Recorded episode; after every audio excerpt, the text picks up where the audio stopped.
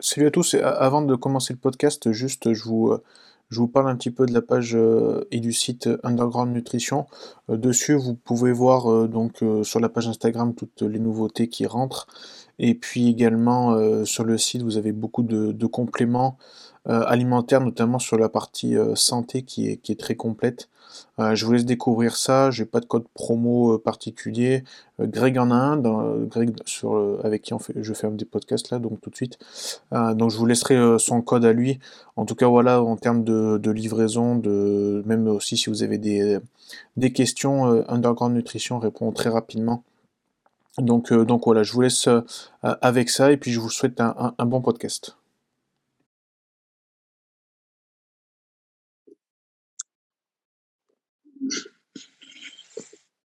Ok, donc on se retrouve du coup pour, euh, pour un nouveau podcast, du coup un podcast cette fois avec, euh, avec Gauthier et, Greg. Donc bah, merci tous les deux déjà d'avoir de, euh, accepté et puis même d'avoir joué le jeu parce que c'est vrai qu'on discute depuis un petit moment tous les trois sur, sur Insta. Donc là ça va être, ça va être cool de faire ça. en premier lieu, bah, j'aimerais que, que, que, vous vous présentiez si ça vous, vous dérange pas. Je sais pas qui c'est qui veut commencer du coup.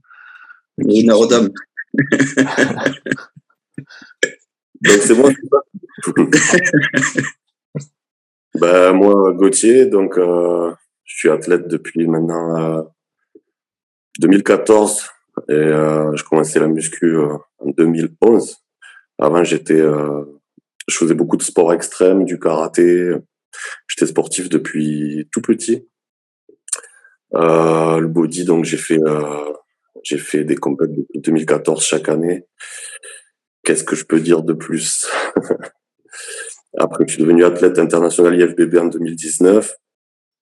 Euh, j'ai participé à deux NPC récemment, donc euh, Portugal, en classique physique, ce qui a été une erreur euh, pour ma part parce que je suis descendu trop bas en poids. Donc du coup, c'était assez compliqué euh, de paraître rond et plein sur scène. Et ensuite, euh, j'ai fait euh, l'Italie en heavyweight, donc moins de 102 kilos. C'était en septembre dernier. Et là, je suis parti avec un nouveau préparateur Darren, Darren Farrell, sur un hors-saison, dans le but de construire de la viande pour être bien compétitif sur les heavyweight en moins de 102 parce que sur la ligne, sur la structure, je suis, je suis bon, mais il me manque de la viande pour cette catégorie. Voilà, donc euh, du coup, je travaille là-dessus. Je pense que j'ai fait le tour. C'est quoi, c'est quoi la prochaine échéance du coup? Là, pour l'instant, on n'a pas fixé de date, mais plus sur euh, se dire à, au moment où je serai prêt, euh, fixer une date, tu vois. Mmh. Plutôt travailler sur le off. Euh, je pense que c'est une erreur que j'ai que j'ai faite, c'est d'enchaîner chaque année des compétitions. J'ai fait 2014, 2015, 2016, 2017, 2018, 2019, chaque année, jusqu'en 2021. Et là, c'est vraiment la première année où je me dis euh, vraiment travailler euh, le, du tissu, de la viande. Euh, ouais, prendre le temps, quoi. Prendre le temps de revenir prêt. Ouais, pour, pour afficher des progrès. ouais. Darren, Darren, il me disait peut-être fin 2022, mais autant ça peut être début 2023, je sais pas. Ouais.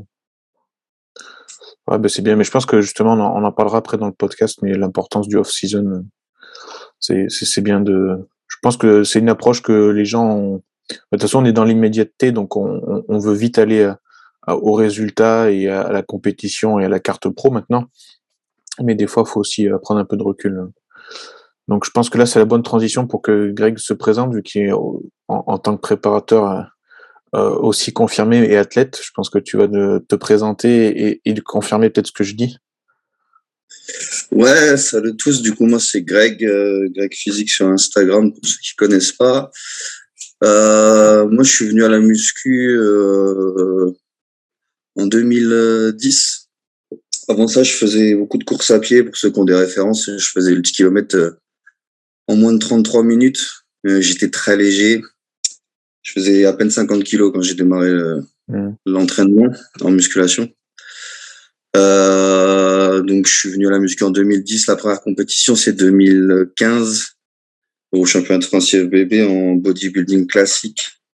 euh, où je fais euh, cinquième. C'est pas un super résultat, mais c'était la première fois. Ensuite, j'y suis revenu euh, en 2017, toujours dans cette catégorie. Euh, pareil, c'était pas encore suffisant. Donc c'est pour ça que je te rejoins, Alex, là, sur le hors saison. Et puis maintenant, avec même mon expérience de préparateur, les gens ils veulent aller trop vite. Euh, et euh, c'est pas comme ça que ça fonctionne. En tout cas, si tu vas avoir un physique compétitif, équilibré, euh, avec des belles insertions et une qualité, une densité, une dureté, c'est pas comme ça que ça fonctionne. Il y a des gens qui arrivent à grossir très vite, mais euh, c'est souvent au détriment de l'esthétisme. Et euh, pour moi, le bodybuilding, ça reste euh, malgré tout l'esthétisme, même si maintenant quand on voit les, les, les Open à Olympia, on se demande si c'est vraiment toujours esthétique, mais bon, ça c'est encore un autre débat. Ouais. Euh, donc voilà, moi j'ai commencé à préparer euh, des athlètes. ma première, toute première athlète, je l'ai préparée en 2016 euh, pour les championnats de France IFBB dans une catégorie fitness. C'est la catégorie où il y a les chorégraphies à faire là. Mm. Donc elle est championne de France cette année-là et l'année d'après, euh, on a basculé sur body fitness. Elle est championne de France 2017 body fitness. Euh, J'avais un main social à l'époque qui fait troisième euh, euh, en moins d'un 75, je crois. Après, j'ai mis un petit temps d'arrêt à préparation des athlètes parce que bah, la vie, hein, tout simplement. Et je suis revenu à la préparation, euh, au coaching à proprement dit en 2019. J'ai arrêté mon activité euh, professionnelle, ce que je faisais avant. Moi, je suis ancien militaire. Après, j'ai fait un peu de, de poids lourd, mais j'ai arrêté cette activité professionnelle en 2019, en septembre 2019.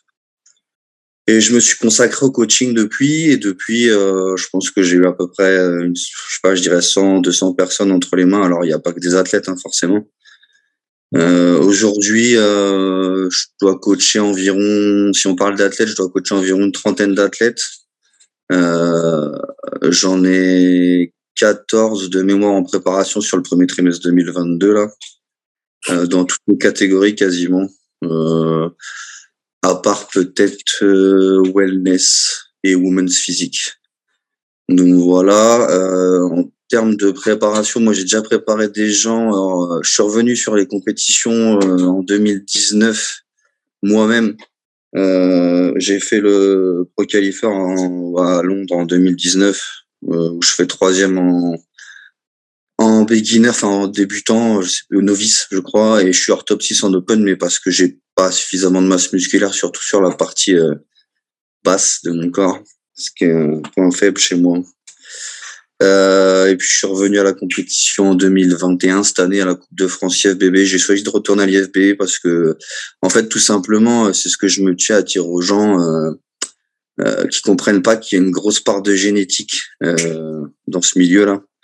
Et que pour moi la, la NPC c'est une fédération euh, à, à, génétique pas 100% génétique mais il faut quand même être très prédisposé pour performer sur cette fédération je trouve euh, moi je le suis pas clairement je suis pas fait pour ça à la base euh, j'ai des tout petits os j'ai des voilà je te dis je fais 50 kilos quand je démarre euh, ouais. je, suis, je suis pas je suis pas quelqu'un qui est prédisposé euh, à 100% pour euh, pour faire ça et de toute façon tu t'en rends compte hein, parce que t'as beau travailler aussi dur, même parfois plus dur que certains, euh, utiliser ce qu'on peut utiliser dans le milieu, ça ça prend pas comme sur certains athlètes quoi, tu vois. Euh, là en, ce moment, j'en ai la preuve avec ma avec ma femme qui concrètement fait de la vraie musculation euh, bah, depuis un an, hein, depuis que que moi je m'en occupe et euh, et je pense que que ça va faire un physique très très compétitif. Alors je veux pas, comment dire, faire des plans sur la comète, mais je pense que ça va être une belle saison pour elle. Donc, donc il y a une grosse part de génétique. Moi je l'ai pas, c'est comme ça. Euh, après pour autant je suis un passionné donc je continue. Hein. Euh, je m'entraîne pour moi, je m'entraîne aussi pour revenir à la compétition, mais je prends plus de temps maintenant. Et puis pour ce qui concerne les athlètes, euh, j'ai emmené j'ai emmené un classique physique à Alicante en 2020 qui fait euh, top 15 sur 37 athlètes. Là, il y a un très très gros plateau avec un très très gros niveau à Alicante cette année-là. Ouais. Euh, euh, non, non, c'était. Euh, enfin, ouais, en fait, si tu veux, on a été confiné en mars, ça a été déconfiné en juin et, et c'était en octobre. Ouais, ouais, mais c'était quasiment la, la, la, la première grosse compète. Euh, ouais, c'était la première grosse compète. Il y avait l'Europa Pro avec tous les gros qui étaient là. Il y avait Olice, il y avait Regan, il y avait. Euh, ouais, c'est ça. En classique, en classique, il y avait Zangarella, l'italien là, qui gagne. Enfin, tu vois, il y avait des très gros plateaux, que ce soit chez les pros, chez les amateurs. Euh, donc bon, compliqué, hein, parce que lui, c'était la première fois qu'il venait à l'international en classique physique. Donc bon, c'est pas trop mal, je trouve. Ouais, c'est clair. Euh, après, euh, qu'est-ce que j'ai fait d'autre euh, Bon, après j'ai fait de petits open avec des jeunes qui avaient jamais concouru. Et puis cette année, euh, enfin l'an dernier du coup, parce qu'on est en 2022, j'ai un classique physique qui a fait troisième Europe à IFBB là. Et puis et puis et puis moi avec un autre classique physique là qu'on a fait la Coupe de France au mois d'octobre. Donc lui il gagne dans les deux catégories en, classique et en body classique. voilà c'est à peu près tout pour l'instant. J'ai pas eu de chance en fait parce que j'ai commencé à préparer des athlètes septembre 2019, il y a eu le Covid en mars 2020. Donc, euh, bah, si tu prends l'année 2020, en début d'année, j'avais pareil, à peu près autant que là. Je devais avoir une dizaine, douzaine d'athlètes qui devaient monter euh, euh, au début 2020. Puis bon, bah voilà, hein, c'est tombé à l'eau, tout le monde sait pourquoi. Donc, donc j'espère que cette année, il y aura pas de problème parce que J'en ai quand même quelques-uns là qui sont susceptibles de faire des bons résultats en plus. Donc, euh, donc j'espère que la notoriété. Euh, euh, alors je fais pas ça pour être, je fais pas ça pour être populaire, hein, mais euh, mais enfin voilà. Aujourd'hui, je pense que en France, euh, il y a plus énorme de très bons préparateurs. Je pense que tu peux les compter sur le doigt d'une main des gens qui font attention euh, et à la santé des gens et euh, à faire les choses correctement je pense que j'en fais partie maintenant. Euh, ça met un peu de temps. Ouais, c'est compliqué. Même, même moi, moi, je vois, c'est compliqué parce que parce que je suis pas quelqu'un de marketing sur Instagram notamment. Et les gens, mm. c'est ce qu'ils veulent avant tout maintenant. Ouais, il faut, il faut être, euh, faut être marketing. Il faut. Après, moi, c'est pas trop mon, mon cheval. Enfin, c'est pas trop mon truc, mais il faut être dans l'empathie. Il faut être dans le social aussi un petit peu. Ah, faut faire le social. Ça, c'est clair. Donc, euh, donc moi, je suis assez, euh, assez direct et je manque de tact souvent. Euh, mais enfin, encore une fois, pour moi, c'est pas ça. Quoi. Pour moi, prendre un préparateur, c'est pas pour lui, pas pour lui dire le matin, euh, enfin, je sais pas, lui envoyer la photo d'une ceinture où t'as fait un trou dedans parce que t'as maigri ou. Euh, je vais à l'essentiel et avec des outils, voilà, très simples, très basiques. je travaille avec WhatsApp. Je fais pas de beaux tableaux de belles couleurs. De, mais aujourd'hui, si tu demandes un Seto ou un Tuor ou un, je sais pas moi, euh, pour être plus proche de nous en France, euh, Yacine, euh, c'est pas des gens qui font des fioritures, tu vois. C'est des gens qui vont à l'essentiel. Et je pense que c'est comme ça que ça fonctionne. Tu fonctionnes comme ça, Gauthier, aussi avec Darren? Ou il t'envoie vraiment un truc complet, Uniquement par WhatsApp. Ouais. Oui, par WhatsApp. Darren, je le connais, moi. Enfin, je excuse-moi, Gauthier, je le connais, Darren. En fait, Gauthier, aujourd'hui, il est chez Darren Farrell. Je pense que c'est en partie après une grosse discussion qu'on a eue parce que hum, parce qu'on se connaissait pas plus que ça. Euh, ça fait pas longtemps qu'on se connaît réellement. Déjà, on s'est jamais vu en vrai avec Gauthier. Euh, ça viendra sans doute, mais euh, moi j'ai fait ma prépa pour la Coupe de France. Ma dernière préparation, je l'ai faite avec euh, Darren. Et euh, et en fait, Gauthier il est venu me parler. Je crois qu'à la base, il était venu me parler de, de Dorego. Parce que pareil, en début 2021, je crois, oh, je sais plus, début 2020, euh, j'avais entamé une préparation avec Jamie. En fait, moi, j'ai été coaché par trois personnes. J'ai été coaché par Yacine en 2018, 2019, ouais, c'est ça. Ensuite, j'ai fait un break avec le coaching pour moi. J'ai pris Jamie en début d'année 2020. Il y a eu le Covid, donc on a eu prépa avorté au bout de trois semaines. Euh, on a basculé sur leur saison et j'ai pas aimé. Euh, bah, pour, dire ce qui est, euh, Dorego très compétent, mais c'est trop radioactif, quoi. Tu vois. Ouais. Euh, donc après, euh, j'avais rencontré Darren Farrell parce que j'avais été en Angleterre en, attends, c'est en octobre. Après Alicante, non, avant Alicante, j'avais un athlète qui faisait euh, Londres et on avait euh, rencontré Dorego et Farrell parce que Farrell à l'époque, avant de s'embrouiller un peu avec, il était coaché. Euh, bon, il est, il est revenu maintenant, mais il était coaché par Jamie. Et j'avais rencontré Darren et sa femme là. Sur une séance d'entraînement, j'avais accroché avec le bonhomme. Donc, euh, en fait, naturellement, après Dorego, je me suis rapproché un peu de lui. Et euh, bah, il s'est avéré que c'est un mec qui est très compétent, qui fait attention à la santé des gens, qui fait pas n'importe quoi. Et, et puis, c'est un mec qui est très disponible quand même. Parce que ça devient rare maintenant dans le milieu euh, enfin, pour avoir travaillé avec d'autres, parfois tu attends 12 heures, 24 heures avant d'avoir des réponses au bilan et ça, euh, c'est compliqué. Ouais. Donc, euh, donc moi j'ai fait ma prépa avec lui. Euh, ça s'est bien passé. Bon après j'ai eu une petite galère en fin de prépa. J'ai attrapé un comment ça s'appelle? J'ai un poil sous peau qui a poussé au niveau de la colonne vertébrale juste en bas dans le dos là ça m'a fait un espèce de truc comme ça dans le bas du dos avec une inflammation euh, de fou. Euh, enfin voilà, c'était une grosse galère. Du coup, je suis pas arrivé très très, je suis pas arrivé à 100% de la condition physique euh, à cause de ça. mais enfin voilà, c'est quelqu'un qui sait travailler, c'est quelqu'un qui est dispo, c'est quelqu'un qui qui est très technique, qui a réponse quasiment à toutes les questions que tu peux lui poser. Donc en fait, quand Gauthier est venu me parler de, de Rego, euh, bah voilà, ça, ça, rejoint ce que je te disais tout à l'heure. Euh, il n'y a pas de langue du bois. Euh. moi, je lui ai dit, Dorego, il est bien, mais Dorego, le problème, c'est que, c'est qu'à mon avis, euh, ben voilà, la santé. Déjà, par définition, le body, c'est pas un sport santé, donc, donc si on fait des trucs, ben, si tu commences à être à des 3 grammes la semaine, quoi, tu vois, ça devient lourd, quoi. Donc, ça me fait penser un peu à je, je suis sur le, j'en parle souvent, je suis quand même sur le site de, de Train by GP. Euh, je, je, suis le, le log de, bah, de Jordan Peters. Il y a des moments, je me dis, putain, le mec, il, en fait, il, il nous explique chaque jour quasiment que de toute façon, il peut plus faire ci, il peut plus faire ça, il peut plus faire ça, mm. à cause de tout ce qu'il a fait avant.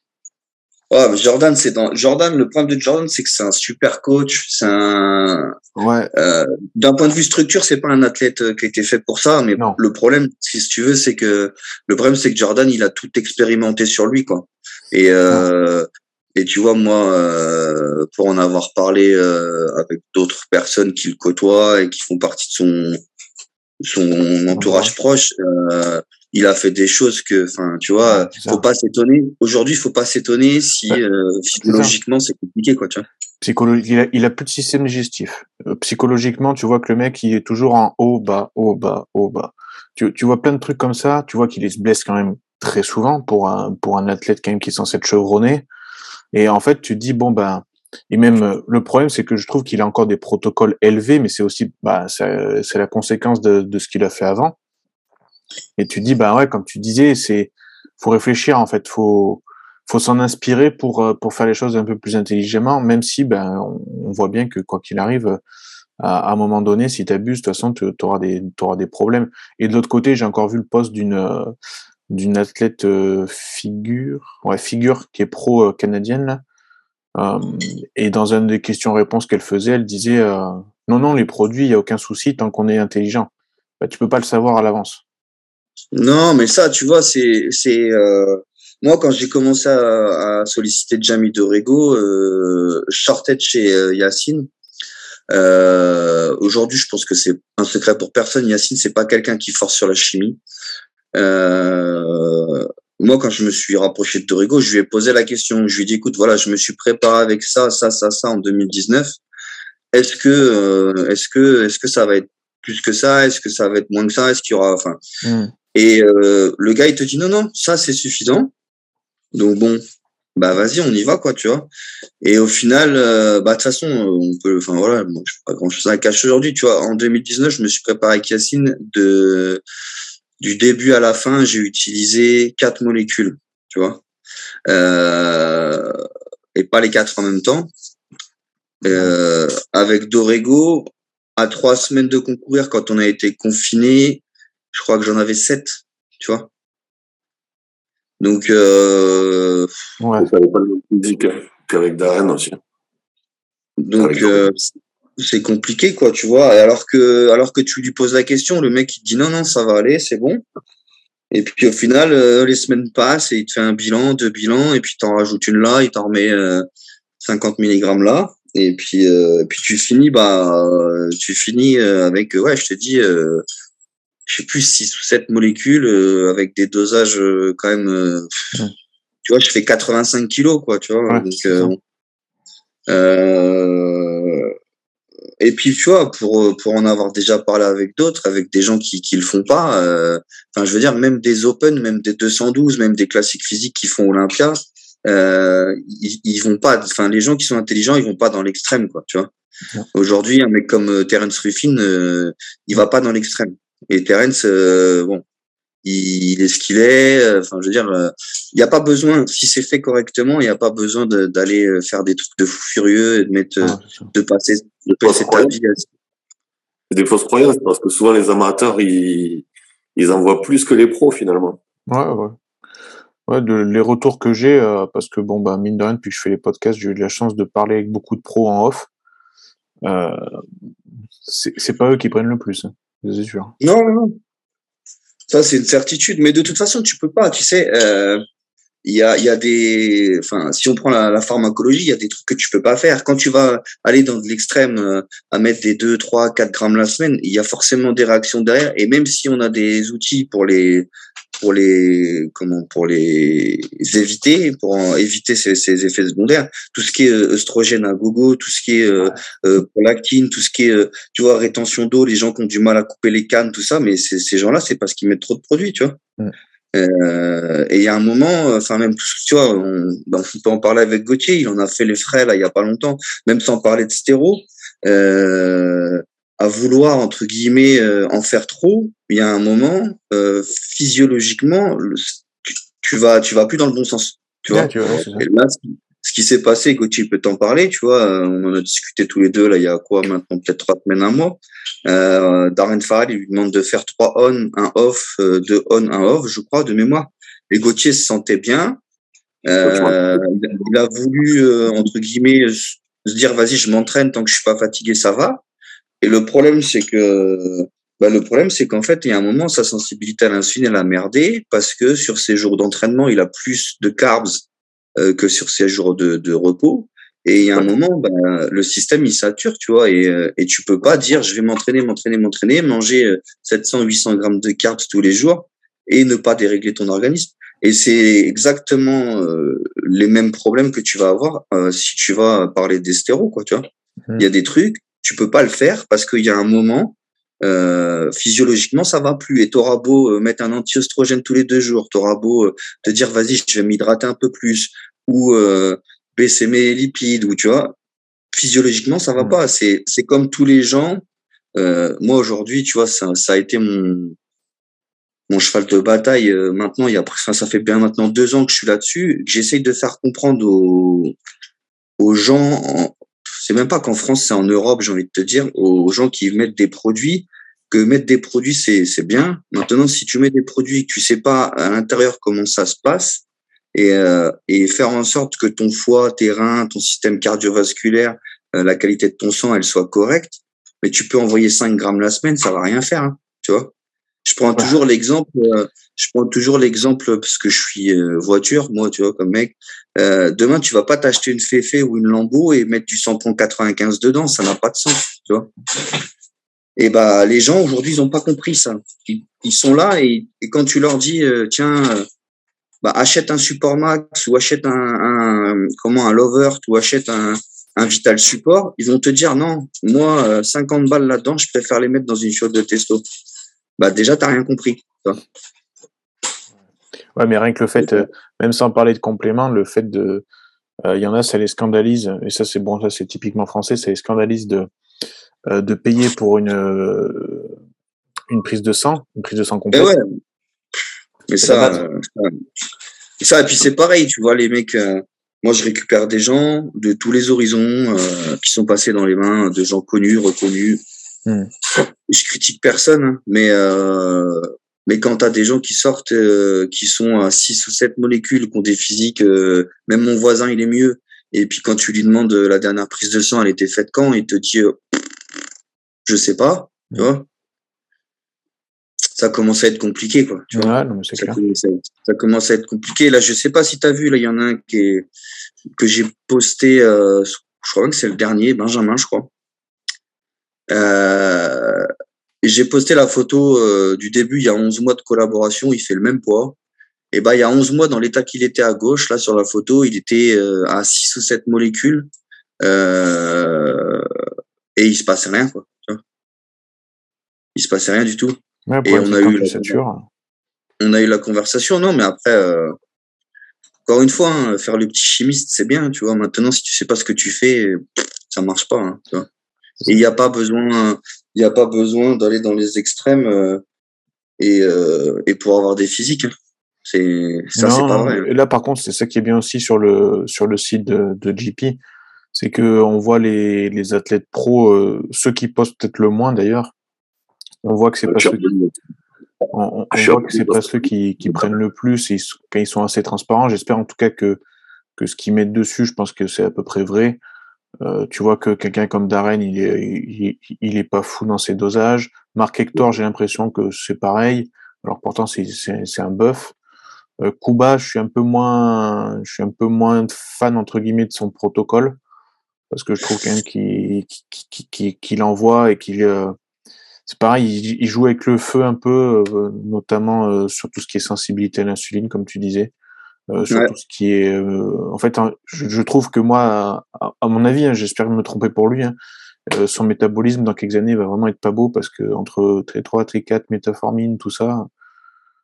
Alors après c'est des outils que tu peux utiliser attention hein, encore mmh. une fois ouais bien sûr mais mais c'est des outils qui bon alors je pense que Cuba enfin moi ça fait longtemps maintenant que je le je le suis je, je, je, quand même je suis quand même assez fan de ce qu'il fait de sa sa vision du bodybuilding. Après, euh, le, le, comment, le, le, côté euh, chimique de l'affaire, euh, chacun, va, chacun voit midi à sa porte, tu vois. Mais encore une fois, c'est des produits, enfin, c'est des outils que tu peux utiliser.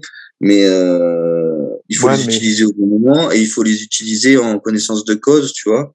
Euh, il faut, il faut, enfin, tu vois, il y a il y a tout un tas de corrélations entre chaque molécule. C'est comme euh, même pour un bilan vitaminique et, minéral, tu vois. Il, y a, des choses qui fonctionnent euh, ensemble. Donc bon, si à partir de là tu sais les faire fonctionner ensemble et que tu continues à contrôler régulièrement ce que tu fais, normalement il n'y a pas de problème. Maintenant, c'est sûr que euh, venir mettre de la metformine ou du T3 ou du T4 à outrance, c'est quand même un petit peu plus dangereux que de se mettre une testo. Ça c'est sûr. Maintenant, ça peut être fait encore une fois, ça peut être fait, tu vois. Moi, la metformine, euh, la metformine, je l'ai déjà utilisée. Euh, il faut l'utiliser quand elle a besoin d'être utilisée. Il faut pas l'utiliser tout le temps.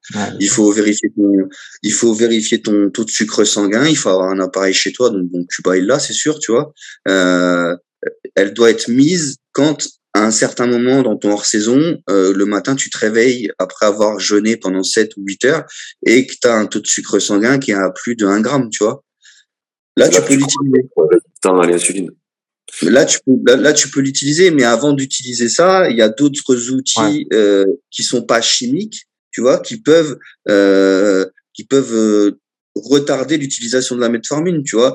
Quelqu'un qui va se lever avec une glycémie un peu haute, bah, c'est quelqu'un qui devrait faire un peu plus de cardio. C'est quelqu'un peut-être qui devrait euh, euh, changer ses sources de lipides le soir au coucher parce que peut-être que ça ralentit trop sa digestion. Enfin, tu vois, il y a un tas de choses que tu peux faire avant d'utiliser de la chimie. Euh, mais bon, après, Cuba, il est, il est ce qu'il est. Hein. Moi, je l'aime bien, donc je vais pas le critiquer ce mec-là. Non, alors moi, je, ce que j'aime bien, vraiment, il y a des choses que je remets un petit peu ouais, en, en tout cas, qui moi, moi personnellement, ça me fait questionner par rapport à son approche sur la partie chimique, sur la partie entraînement, sur la partie mode de vie, sur la partie euh, bodybuilding. En fait, je trouve que le mec c'est un exemple. Un exemple, euh, il, est, il est, enfin voilà, c'est un mec, il est, il est, dédié à ça à 300%. Enfin. Et tu vois, c'est ce que je te disais tout à l'heure. Euh, Cuba, avec l'hygiène de vie qu'il a, avec le, le la, comment, tout ce qu'il fait, Cuba à la base génétiquement il est pas prédisposé pour être bodybuilder tu vois. Parce qu'un mec un, tu prends un mec comme euh, tu prends un mec comme euh, je sais pas moi comme euh, comme Hit euh, il a pas 50% du lifestyle de, de Cuba Cielen tu vois. Et pourtant et pourtant c'est un mec qui a été Olympia enfin. Donc bon. Non mais c'est tu peux ça, ça tu peux ça tu peux, il a décidé de faire un gros il a décidé de faire un gros pour revenir encore plus compétitif il disait Cuba. Ouais non ouais, ouais, c'est ça il veut faire que 2023 maintenant, mais. Ouais, ouais, parce que là, il se trouve pas assez gros, quoi. Ben après, tu le vois sur des plateaux avec Théo Le Guerrier, euh, euh, quand, quand, ils ont fait l'Angleterre. Ouais. Bah, ce qu'il y a, c'est qu'après, voilà, en, Angleterre, en plus, parce que je crois que son prochain, enfin, le show qu'il a prévu, c'est justement le, l'Arnold UK 2023, je crois. Mais c'est pareil, il va se retrouver encore face à Jimmy le Giant, qui lui est en train de grossir à, à vue d'œil. Euh, il y aura Mark Hector peut-être, il y aura peut-être James Hollingshed.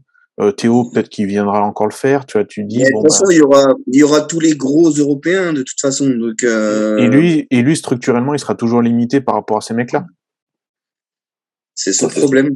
il y a regarde, si, tu, si tu mets un mec euh, à peu près en termes de gabarit, je dirais, euh, comparable, c'est Liprist. Et le mec qui est même face aux géants, ils l'ont jamais fait gagner. Non, et puis euh, et puis euh, Liprist, euh, autant, enfin, à volume similaire, il n'était pas aussi lourd que Cuba Cielen, tu vois. Non, mais c'était un fric aussi. Génétiquement, c'était un fric il y a des gens, voilà, c'est il y a des et c'est encore une fois, on peut revenir là-dessus 200 fois, 300 fois. Si t'es pas génétiquement prédisposé, tu vas pas performer, c'est pas possible, tu vois. Cuba Silen c'est un très bon amateur, il a il est passé pro euh, dans les années où, où on faisait passer pro des gens qui étaient pas forcément ouf. Euh, aujourd'hui, c'est un pro qui est, euh, enfin voilà, il a, il est ce qu'il est. Mais Cuba, il rentrera pour moi, il rentrera pas dans un top 6 sur un gros show hmm. en Europe ou aux États-Unis avant. il peut même encore en faire 3 4 des hors-saison, tu vois. Et je suis pas certain qu'à force de, bah, comme tu disais tout à l'heure, euh, métabolisme, il va aller beaucoup moins bien, il va avoir de plus en plus de mal à sécher, il va peut-être euh, déformer sa structure qui est déjà pas ouf euh, en termes de en termes de bah, d'insertion et compagnie, tu vois. Bah déjà là, si, tu vois qu'au bout de parce que cette dernière compète, ça devait être en octobre, novembre, octobre pour un classique. Là, en février, du coup, il attaquait une mini cut parce qu'il voyait que déjà ça commençait à partir un peu en couille. Ouais. Peut-être, tu te dis déjà, il y a des limites, quoi. Son, potentiellement, il, est limité, quoi. Mais oui, il est limité par sa physiologie et par sa structure. Tu peux faire ce que tu veux, hein. Euh, il y en a plein, c'est comme ça. tu vois, euh, des gens qui ont, un lifestyle quasiment similaire à celui de Tuba, c'est justement le préparateur à Gauthier, là, Darren Farrell et sa femme, là, Bex, tu vois. Autant Farrell, euh, je pense que génétiquement, il a quand même plus de prédisposition qu'un mec comme Cielen, encore que je suis pas sûr qu'il arrive à performer en classique physique, tu vois, euh, à haut niveau. Hein. Mais tu prends sa femme, euh, Bex, alors c'est un agneau, elle est gentille comme tout, hein mais euh, mais elle, elle est pas faite du tout, du tout, du tout, du tout pour le, la musculation. Et elle s'entête, elle s'entête à avoir un lifestyle irréprochable. Elle passera. Enfin, pour moi, c'est pas une femme qui passe, enfin, qui, qui, va passer pro. Ou alors, si elle passe pro, ça, ça va être sur un show, il y aura pas grand monde, tu vois. Hmm. Et il y a des gens comme ça qui ont des lifestyles irréprochables, mais ça prend pas parce que c'est pas, ils sont pas. Mais mais après, tu vois, du coup, et là, je pense que ça va faire une bonne transition, c'est que euh, moi, j'aime bien ce que disait, euh, je crois que c'était Tom Platz ou s'il y a Mike Horn, qu'on aime ou on n'aime pas, qui, euh, qui l'ont plusieurs fois répété, c'est que on n'a pas besoin de compétitionner pour être bodybuilder. Et je pense qu'il y a beaucoup de gens aussi qui mentalement, ils ont juste besoin d'avoir ce lifestyle parce que ça leur correspond. Et, ouais, ouais, bah et, et voilà, là, moi, moi personnellement, si je reprends mon cas, le stage, ça m'a jamais attiré. Euh, je me vois pas du tout monter sur scène, ça me plaît pas, tu vois. Euh, par contre, euh, avoir une diète carrée, m'entraîner, euh, apprendre de plus en plus sur plus en plus de choses. Voilà, bah ça fait ça fait maintenant 13 14 ans que je le fais. Je vais pas m'arrêter, tu vois. Mais et puis en plus, je sais aussi bah, que potentiellement, de toute façon, j'aurais aucun intérêt à aller sur le stage parce que je connais ma mentalité. Si j'y vais, je voudrais absolument gagner et je sais ce que ça impliquerait parce que je sais que moi, j'ai pas la, la génétique pour performer en fait de base sur le mmh stage. Pas, pas, à l'entraînement, mais sur le stage, j'ai pas la génétique pour performer. Donc ça veut dire que je serais parti ah, ça, c'est, ça, c'est deux, choses différentes parce que tu vois, euh, tu as des gens qui sont euh, pas génétiquement prédisposés à être esthétiques, à être gros, à gagner des compétitions, mais par contre, tu vas aller t'entraîner avec eux, tu vas souffrir. Tu mmh. vois tu vas souffrir. Euh, moi, c'est mon cas. Tu vois, j'ai pas des grosses cuisses, moi. J'ai jamais eu des grosses cannes. Euh, je peux t'assurer que 80, 10-85% des gens avec qui je me suis entraîné, qui avaient des cuisses grosses deux fois comme les miennes, trois fois comme les miennes, euh, ils sont pas bien. Tu vois. mais... ça, euh, ça encore une fois, c'est pas c'est pas parce que tu, tu tu vas pas performer sur scène que dans la salle tu vas pas performer euh, plus que quelqu'un qui c'est deux deux performances complètement différentes et je suis. Et encore, tu vois, et une fois j'avais fait un post là-dessus justement en disant occupez-vous chacun de vos de vos propres prépas. Le, enfin, tu vois, c'est pas le jour où tu les gens montent sur scène, le juge il va il va pas juger ta barre de deadlift ou ta barre de squat, tu vois. Et, euh, et c'est ça la vérité, c'est que tu as des gens qui sont très beaux sur scène, qu'on auront peut-être fait 60 euh, ou 70% de moins que celui qui est à côté, alors que l'autre, il a un lifestyle irréprochable, il soulève des grosses barres à l'entraînement. Euh, ah c'est sûr. Mais voilà. Mais euh, là, pour en revenir à l'entraînement, ce que tu dis aussi là, c'est il y a beaucoup euh, maintenant de ce que je vois en salle et de ce que je vois maintenant sur les réseaux, parce que tout le monde se filme. C'est la, la, mode du, du power building. En tout cas, je, je pense qu'ils savent même pas que euh, que c'est quelqu'un comme Mike Howard notamment qui a un petit peu lancé ça il y a ça des années et des années. Ouais. Euh, je vois pas l'intérêt en fait de faire ça. Ou alors, en tout cas, euh, je, je comprends pas dans un objectif de euh, ouais de bodybuilding parce que les mecs ils veulent quand même être gros, être agréable à regarder, on va dire d'un point de vue visuel. À côté de ça, ils vont te faire des mouvements dégueulasses. Ils vont te faire euh, dans une même séance, ils vont attaquer par du soulevé de terre, puis après ils ont pas compris, donc ils vont te faire un peu de quadri, un peu après de biceps limite. Bah, tu vois, y a, y a ça ni queue ni tête. Et c'est là que que je pense que il y a beaucoup d'amalgame qui est fait en ce moment, euh, notamment parce que les Anglais eux, ils privilégient donc un petit peu plus une méthode euh, heavy duty, même si en fait les gens faut qu'ils comprennent que c'est pas du tout le heavy duty de Mike Menzer. Non. Et, et versus euh, les gens qui se disent, oh, bah, de toute façon, euh, là, j'ai récupéré un petit jeune il y a quoi, il y a deux, trois semaines. Le mec, euh, je pense qu'il faisait plus de volume que Jay Cutler à son apogée, tu vois. Le mec, il a 19 ans. tu dis, bon, c'est pas normal, tu vois. Et j'essaye de lui faire comprendre parce qu'il a du mal. Il a du mal à comprendre qu'il faut, qu'il en fait trop. Donc, il y, a, vraiment ces deux, on est sur un spectre. Et puis, c'est, on n'arrive pas à être au milieu, en fait. On est soit à l'extrême du mais après, le, le, problème, si tu veux, c'est qu'aujourd'hui, euh, tu vois tout euh, avec les plateformes, les réseaux sociaux, les choses comme ça. Enfin, tu vois, moi, je suis un peu plus l'époque de, de, enfin, Insta, tout ça. Moi, je connaissais pas jusqu'à il y a 5-6 ans. Enfin, quand j'ai démarré, ça n'existait pas, quoi. Ah bah, moi, euh, moi, moi j'achetais les flex, j'achetais les muscles fitness euh, toutes les semaines, enfin tous les mois, pardon. Euh, euh, donc, donc on est on est sur on est sur une époque où on voit tout. Et euh, on voit tout et on voit tout chez des gros comme chez des moins gros. C'est-à-dire que tu prends euh, des gens qui s'entraînent avec un volume de, de, de fou furieux. Bah tiens, euh, mon ancien coach là, Jamie Dorego, tu vois comment il s'entraîne. Euh, bah c'est compliqué, hein, tu vois. Quand il t'envoie un plan d'entraînement et que parce que lui il s'entraîne comme ça. Hein. Quand il t'envoie un plan d'entraînement et que sur une séance de de, de je sais pas moi de, de dorso par exemple, tu te retrouves avec sept parfois huit mouvements et sur les sept ou huit mouvements, il va te demander de faire une fois 20 reps, une fois 15 reps, une fois 12 reps et un drop 7, tu vois, de 3 fois 10. Je peux dire que le volume euh, faut que tu l'encaisses, tu vois, parce que la séance elle dure deux heures euh, et c'est chrono. Hein, je veux dire, euh, et puis c'est, enfin, je veux dire, tu as les pulsations du cœur, elles sont, euh, elles sont à 140, 150, 160 quasiment tout pendant deux heures, tu vois, parce que tu t'en remets pas du truc. Lui, il arrive à progresser comme ça. Est-ce que c'est vrai? Moi, je pense que euh, il arrive à un moment où aujourd'hui il progresse pas.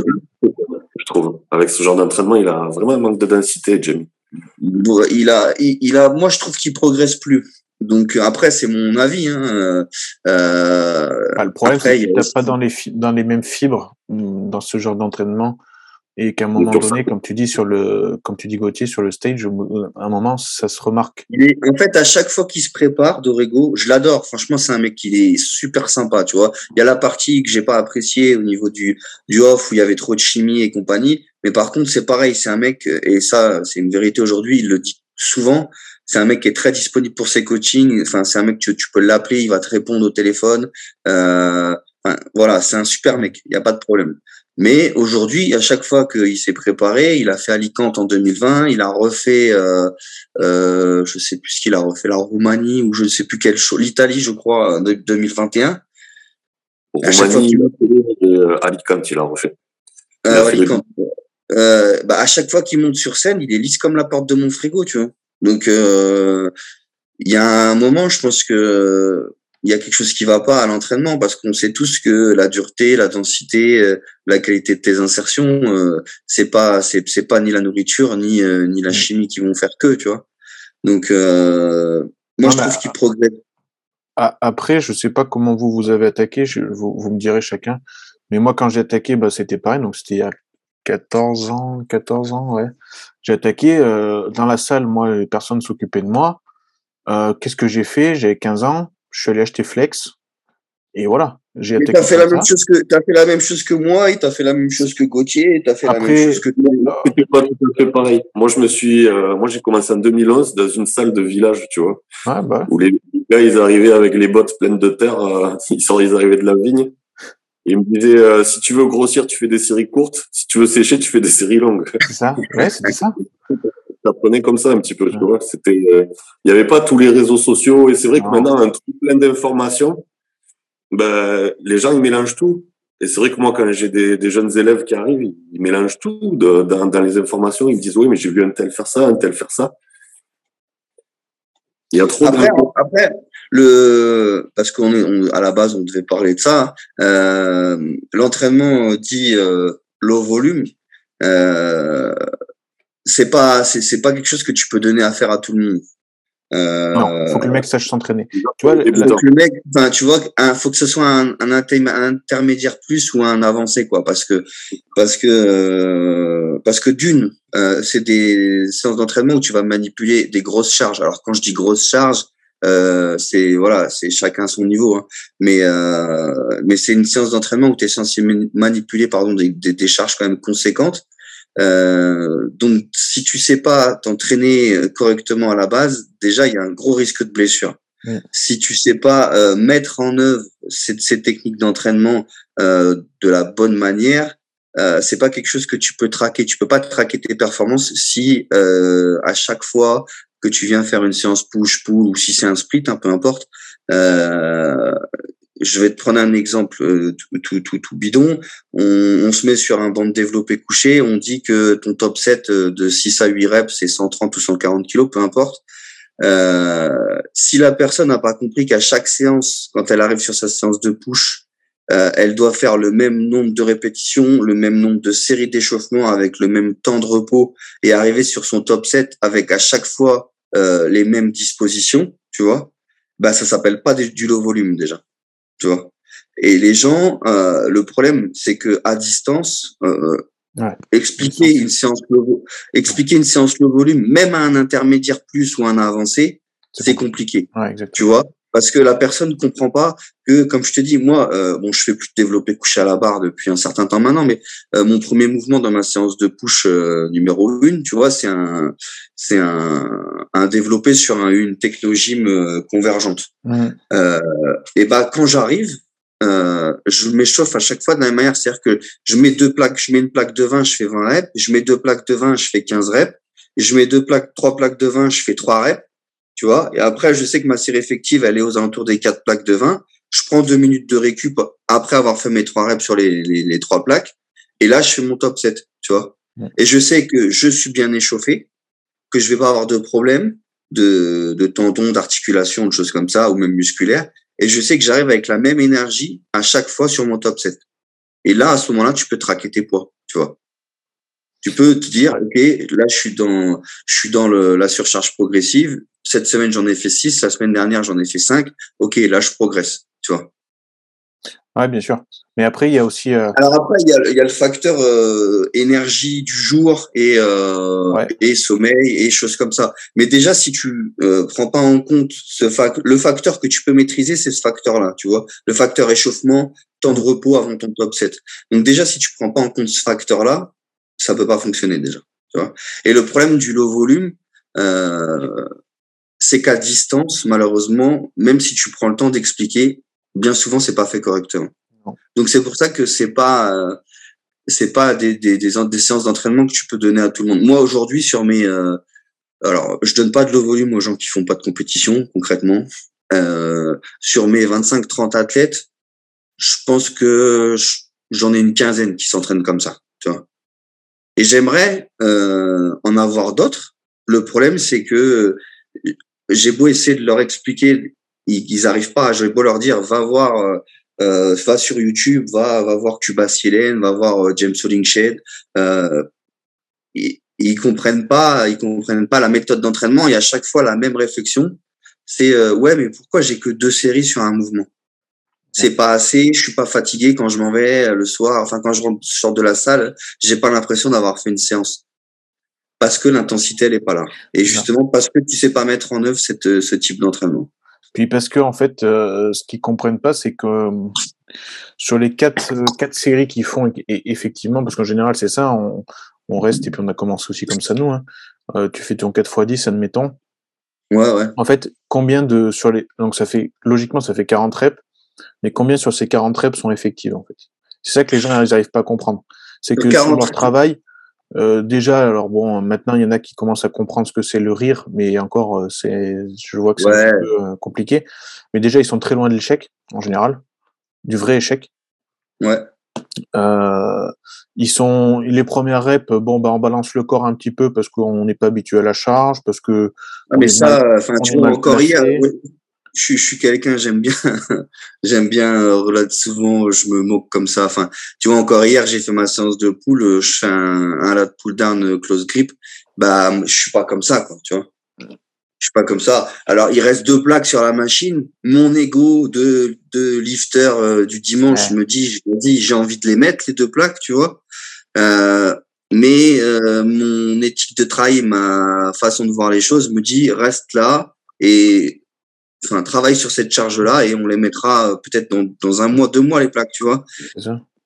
Mais bon. Mais du coup, pas... sur, les 40 reps, en fait, euh, finalement, le mec, il en a que, euh, si je suis gentil, en 50% qui sont plus ou moins effectives. Et là, je suis vraiment gentil. Ouais, t'es gentil. Ouais. Et, et, donc, tu vois, du coup, en fait, sur le low volume, comme tu dis, nous, ce qu'on recherche, en tout cas, qui en en fait, ça, c'est que ce soit 100% le... des reps qui soient effectifs. Voilà, en fait, ce que tu recherches, euh, quelqu'un qui va s'entraîner sur du un format low volume en le faisant correctement, en fait, c'est c'est c'est tu sais le bodybuilding, c'est mathématique dans tous les sens du terme. Ah oui, C'est-à-dire que c'est mathématique dans la diète, c'est mathématique à l'entraînement, c'est mathématique euh, en pharmacologie, enfin bref, c'est encore autre chose, mais euh, ce que tu vas rechercher euh, en passant par une séance low volume euh, sur des sur euh, que ce soit sur un split ou sur du PPL, hein, peu importe. Ouais, peu importe. Ouais au final, c'est le tonnage euh, que tu auras, en fait, le tonnage que tu euh, déplacé du point A au point B en utilisant le muscle euh, que dont tu dois te servir, et c'est la tension mécanique que tu vas avoir mis sur ce muscle-là, tu vois. Et en fait, ce qui se passe, c'est quand les gens font du 4 x 10, 4 x 12 ou peu importe, et que comme tu dis, il y a, euh, allez, on va dire entre 30 et 50 de, de de reps qui sont effectives et qui travaillent vraiment. Mais au final, si tu prends 50% de 20 répétitions où le mec, parce que forcément, il fait 10 reps. Donc, il va pas mettre autant que toi, euh, qui va faire 6 à 8 reps, tu vois. Et, et c'est simple à calculer. Sur le même mouvement, le mec, il va faire 4 séries, 4 séries de 10 où il va déplacer 4 fois 50 kilos, tu vois. Donc, ça veut dire que le gars, il va avoir déplacé en tout et pour tout 2 tonnes. T'es d'accord avec moi? Si tu ouais. fais le calcul. Mais sur ces deux tonnes, si tu enlèves 50, enfin même 50, voire même 70% du travail, parce que c'est pas du, du, travail effectif, au final, il va te rester quoi? 700 kilos, 800 kilos? Tu vois? Alors que toi, à côté, qui va avoir fait du low volume et qui du coup va avoir fait que une série plus un backup set où tu vas avoir mis sur ta première série, je sais pas, peut-être 150 kilos et sur la deuxième 100 kilos, ben au final, tu auras, auras, mis plus de tension mécanique sur ton muscle à avoir fait que deux séries à 100% plutôt que d'en avoir fait quatre à 30 ou 40%. C'est exactement ça. Tu vois? Ouais, Non, mais je suis complètement d'accord et je pense que voilà, les faut faut comprendre que le low volume, euh, c'est on n'est pas dans un sport de force non plus quand on fait ça. Mmh. Après, il faut comprendre, comme tu l'as dit euh, il y a pas très très longtemps, c'est que c'est pas pour tout le monde et on peut pas attaquer directement par ça.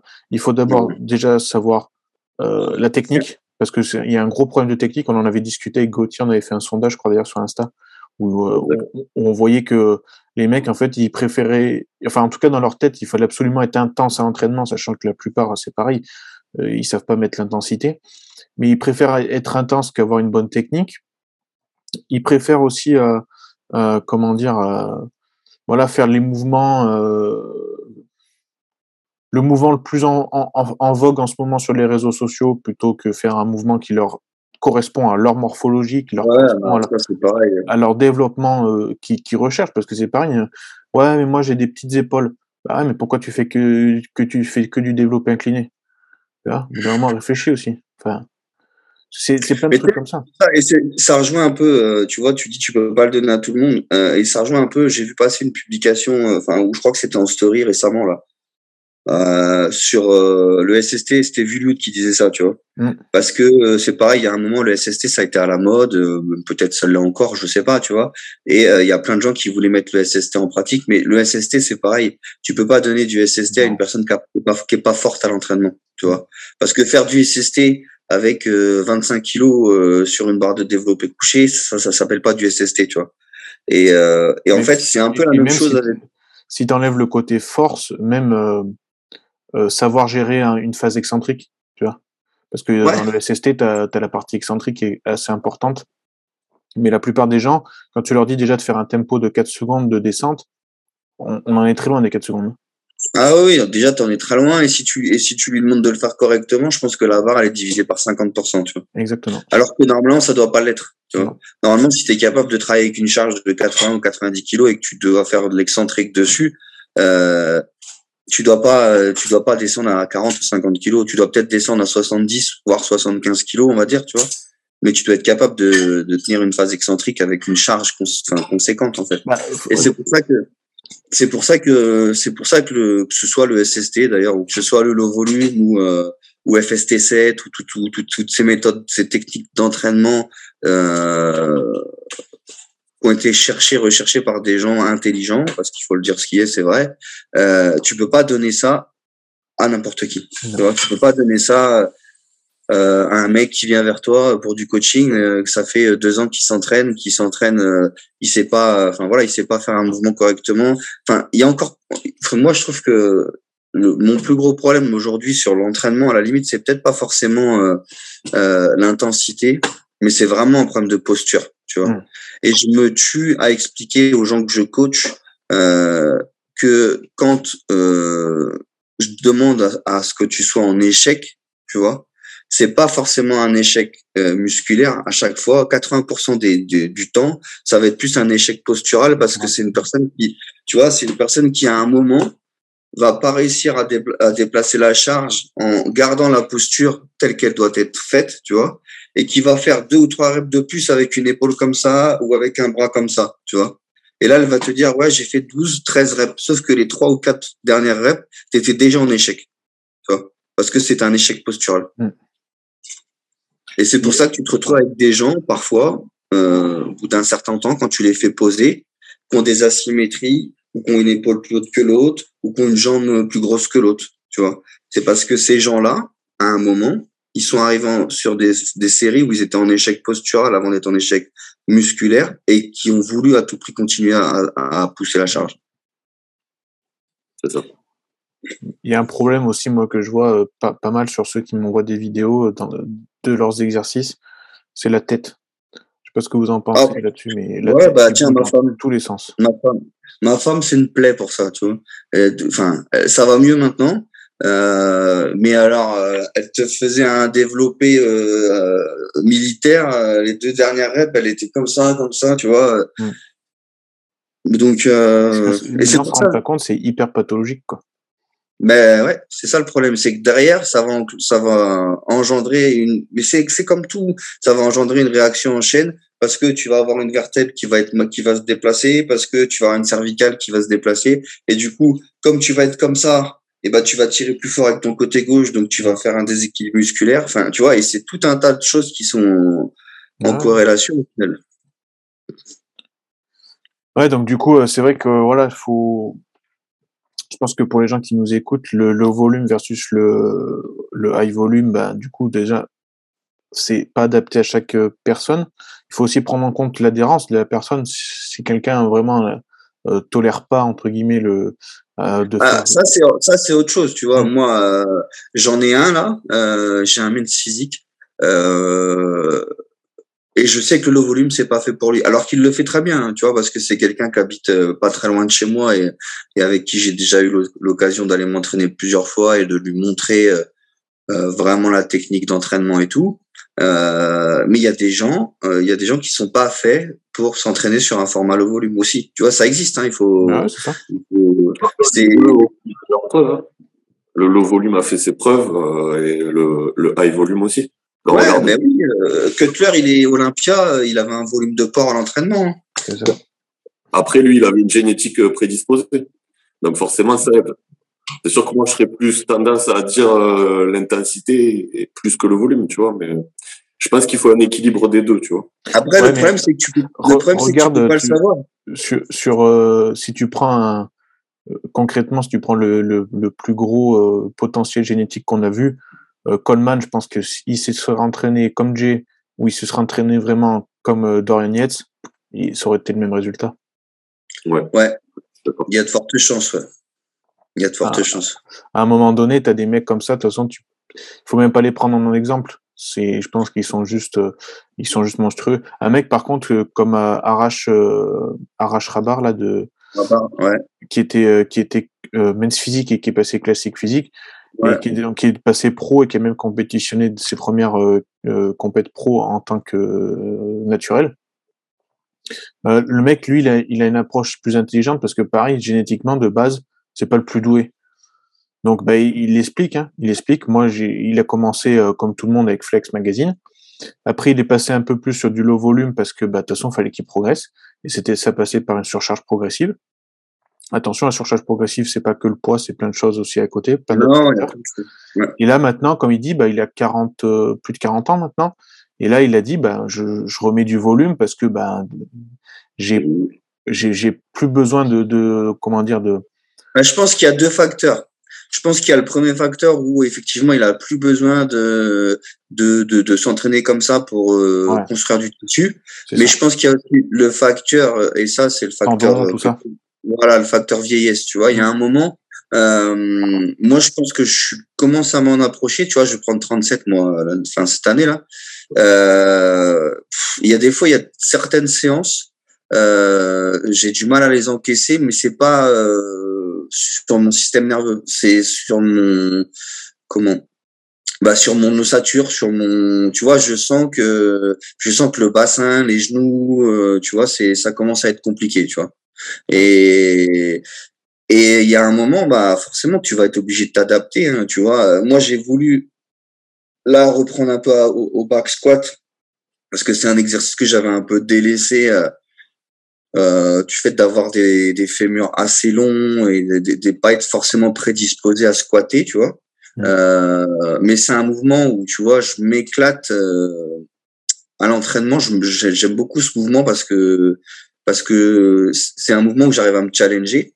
Donc du coup, j'ai voulu euh, là récemment, ça va faire euh, peut-être deux mois, trois mois, on va dire, réintégrer du, du, du back squat à l'entraînement. Donc j'ai redémarré avec une charge qui était euh, peut-être 130 kilos, 150, 140 kilos euh, sur le top set. Je suis arrivé à une charge de 165, 167 et demi, je crois, la dernière séance.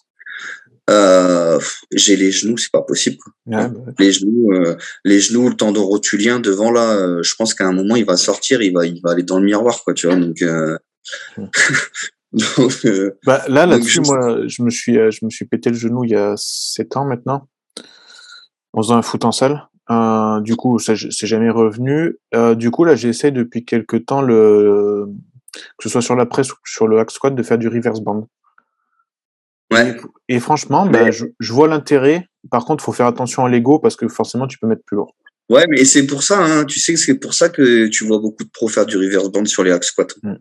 C'est parce que souvent c'est des mecs euh, à force de avoir mis de la tension sur les articulations, euh, bah ils ont des problèmes de genoux euh, à fond, ils ont des problèmes, euh, tu vois, et c'est pour ça tu les vois tous quasiment là. hein. Ouais, ouais, les mecs les mecs qui font du hack squat sur des euh, des hack squat pré-corps euh, euh, où ils ont 7 ou 8 plates euh, de chaque côté et les mecs qui sont tous sur du reverse band, tu vois.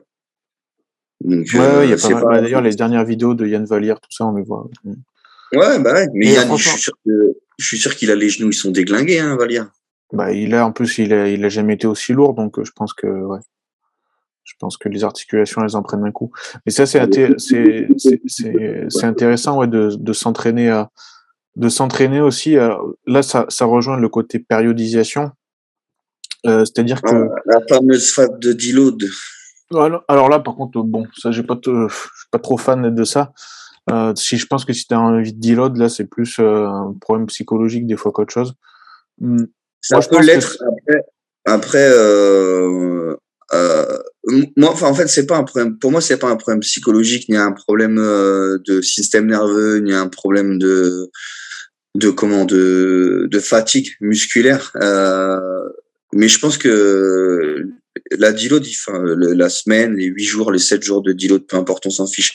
Euh, il faut savoir quand même les utiliser parce qu'il y a un moment, euh, il y a un moment, il y a forcément un moment où tu vas venir sur une séance où tu vas être moins bon que la semaine d'avant. Tu vois. donc, si, donc, si ça vient sur une séance, ok. Si ça vient sur deux séances, trois séances, c'est qu'à un moment, je pense qu'il faut même que tu saches te reposer. Soit il faut que tu saches, soit il faut que tu saches te reposer et faire une semaine de et travailler avec des poids euh, plus plus enfin plus modérés à l'entraînement sur une semaine, ou alors soit et là c'est à toi d'être dans l'analyse de, de, de, de ton entraînement, c'est que tu es arrivé à un, stade où tu ne pourras plus progresser sur ce mouvement-là parce que tu arrives à ta, à ta, ta limite ta, ta limite haute en fait, tu vois. Mmh. Euh, je vais prendre un, exemple à la con. Si ça fait 9 semaines, 10 semaines, 11 semaines que c'est sur un PPL et que sur euh, ta séance de, de, de, push, par exemple, euh, sur un développé militaire à l'alter, t'es avec des haltères de 55, 60 peut-être sur une série de 6-8. Euh, c'est pas parce que sur la semaine 12, 13, 14, tu vas redescendre sur des haltères de 53, fin 54, 52 peut-être, que ça veut dire que tu as besoin de deload. Ça veut tout simplement dire, à mon avis, que même avec 10, 15, 20 kilos de poids de corps en plus, tu n'arriveras pas à soulever plus que ça, tu vois.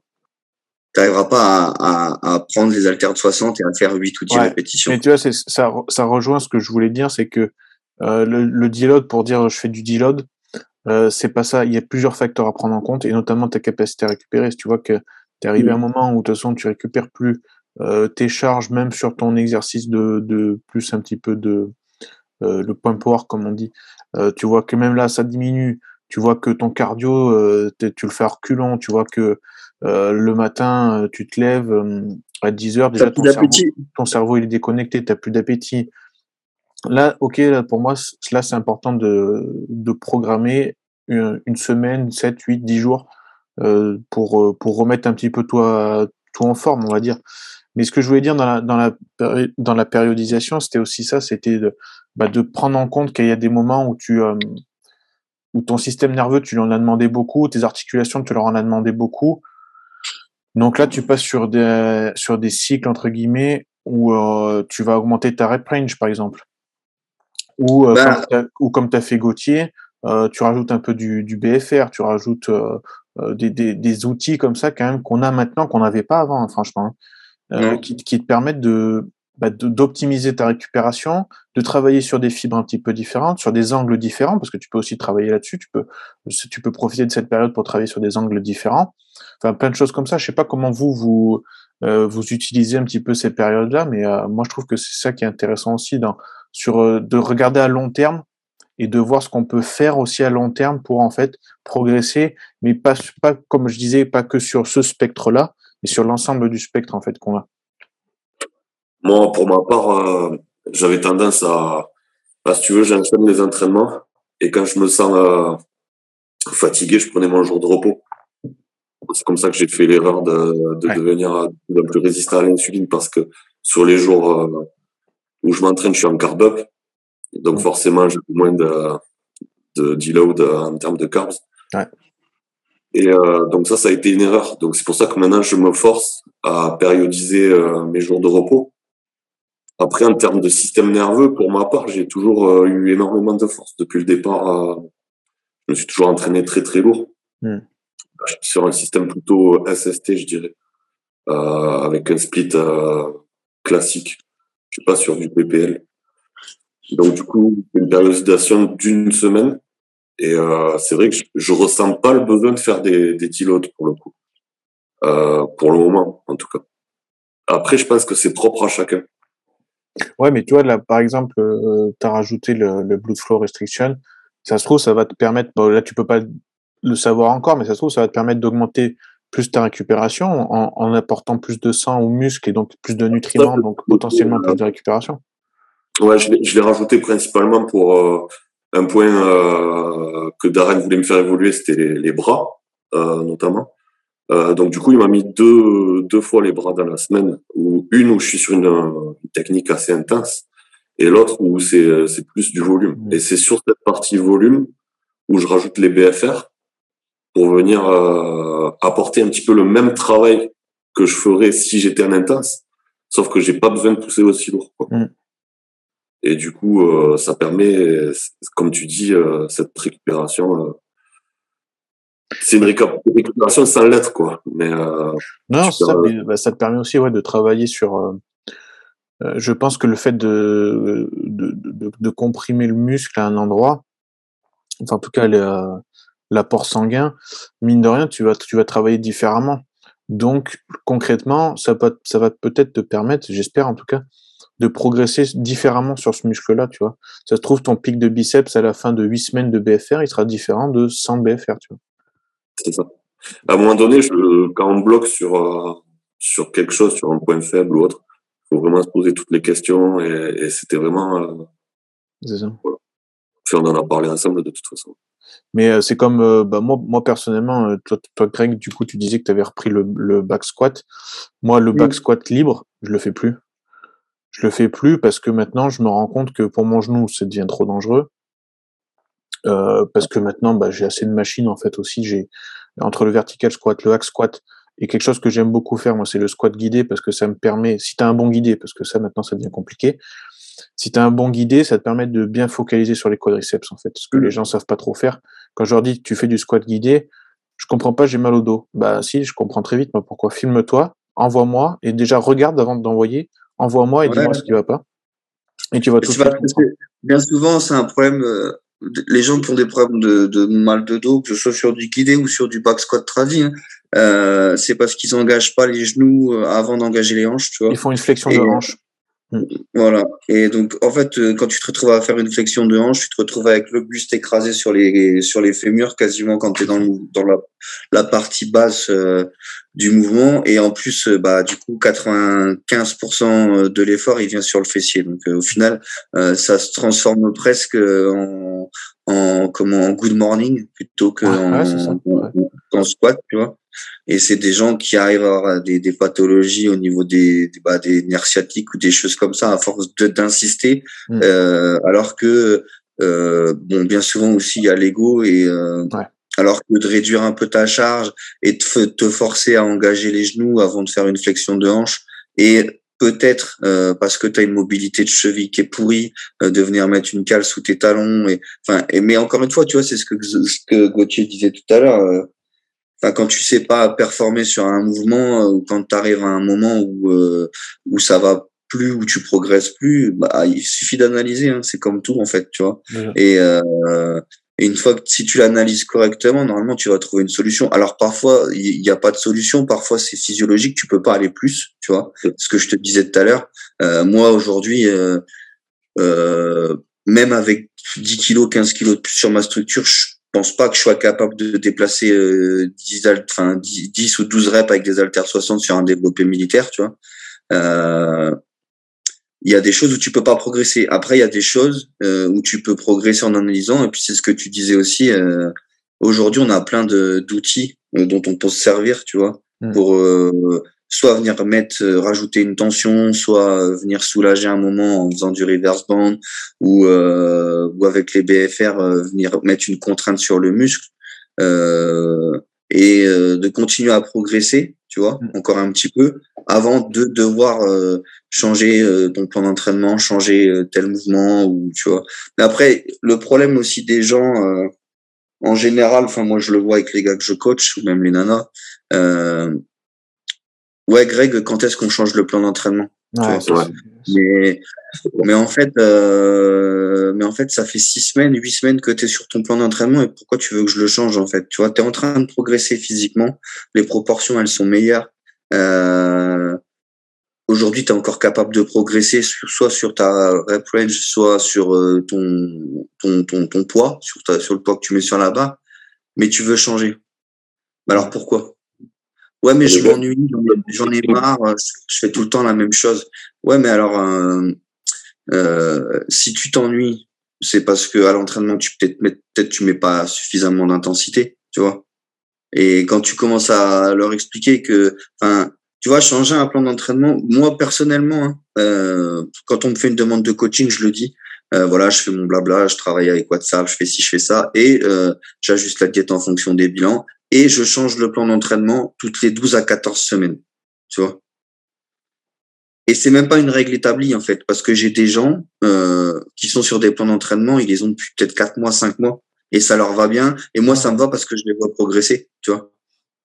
Bah, c'est le problème, et même moi, je suis le premier fautif. Euh, c'est que justement, pour contenter les gens, euh, bah, c'est facile, c'est plus facile en tout cas de, de, de fidéliser quelqu'un en lui changeant son plan d'entraînement tous les 3-4 semaines parce que le mec il est super content ou la nana super content parce qu'elle a l'impression que ça change. Mais toi, côté ouais, mais tu peux pas faire ça. Tu peux pas faire ça sur un compétiteur, ça n'a pas. Non, mais même sur quelqu'un de lambda, tu vas perdre une, une partie, euh, comment dire, euh, l'étalon, en fait, ce que j'appelle l'étalon, c'est-à-dire que, ben, en fait, tu sauras jamais, en fait, où, où t'en es vraiment parce que tu changes toujours quelque chose. Ouais, et puis le problème, si tu veux, le problème, c'est que de changer, euh, si on, tu vois, si on repart sur le low volume, par exemple. Demain, je vais te changer ton PPL ou ton split sur euh, le format low volume. Donc, euh, je vais t'incorporer un mouvement. Je vais toujours parler des pectoraux parce que c'est facile, mais euh, tu faisais pas de développer euh, incliné 45 euh, degrés au guidé, par exemple. T'en avais jamais fait avec moi jusqu'à auparavant, enfin jusqu'à présent. Je te mets ça dans ton plan d'entraînement.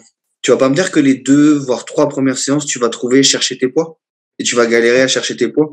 Et donc au final, tu vas avoir trois séances. Donc pour ainsi dire, moi je travaille pas sur des sur des formats à la semaine, je travaille sur des formats euh, tu sais, au nombre de séances sur une mmh. rotation. Mmh. Voilà, au nombre de jours avec des jours on, des jours off. Mais mmh. peu importe.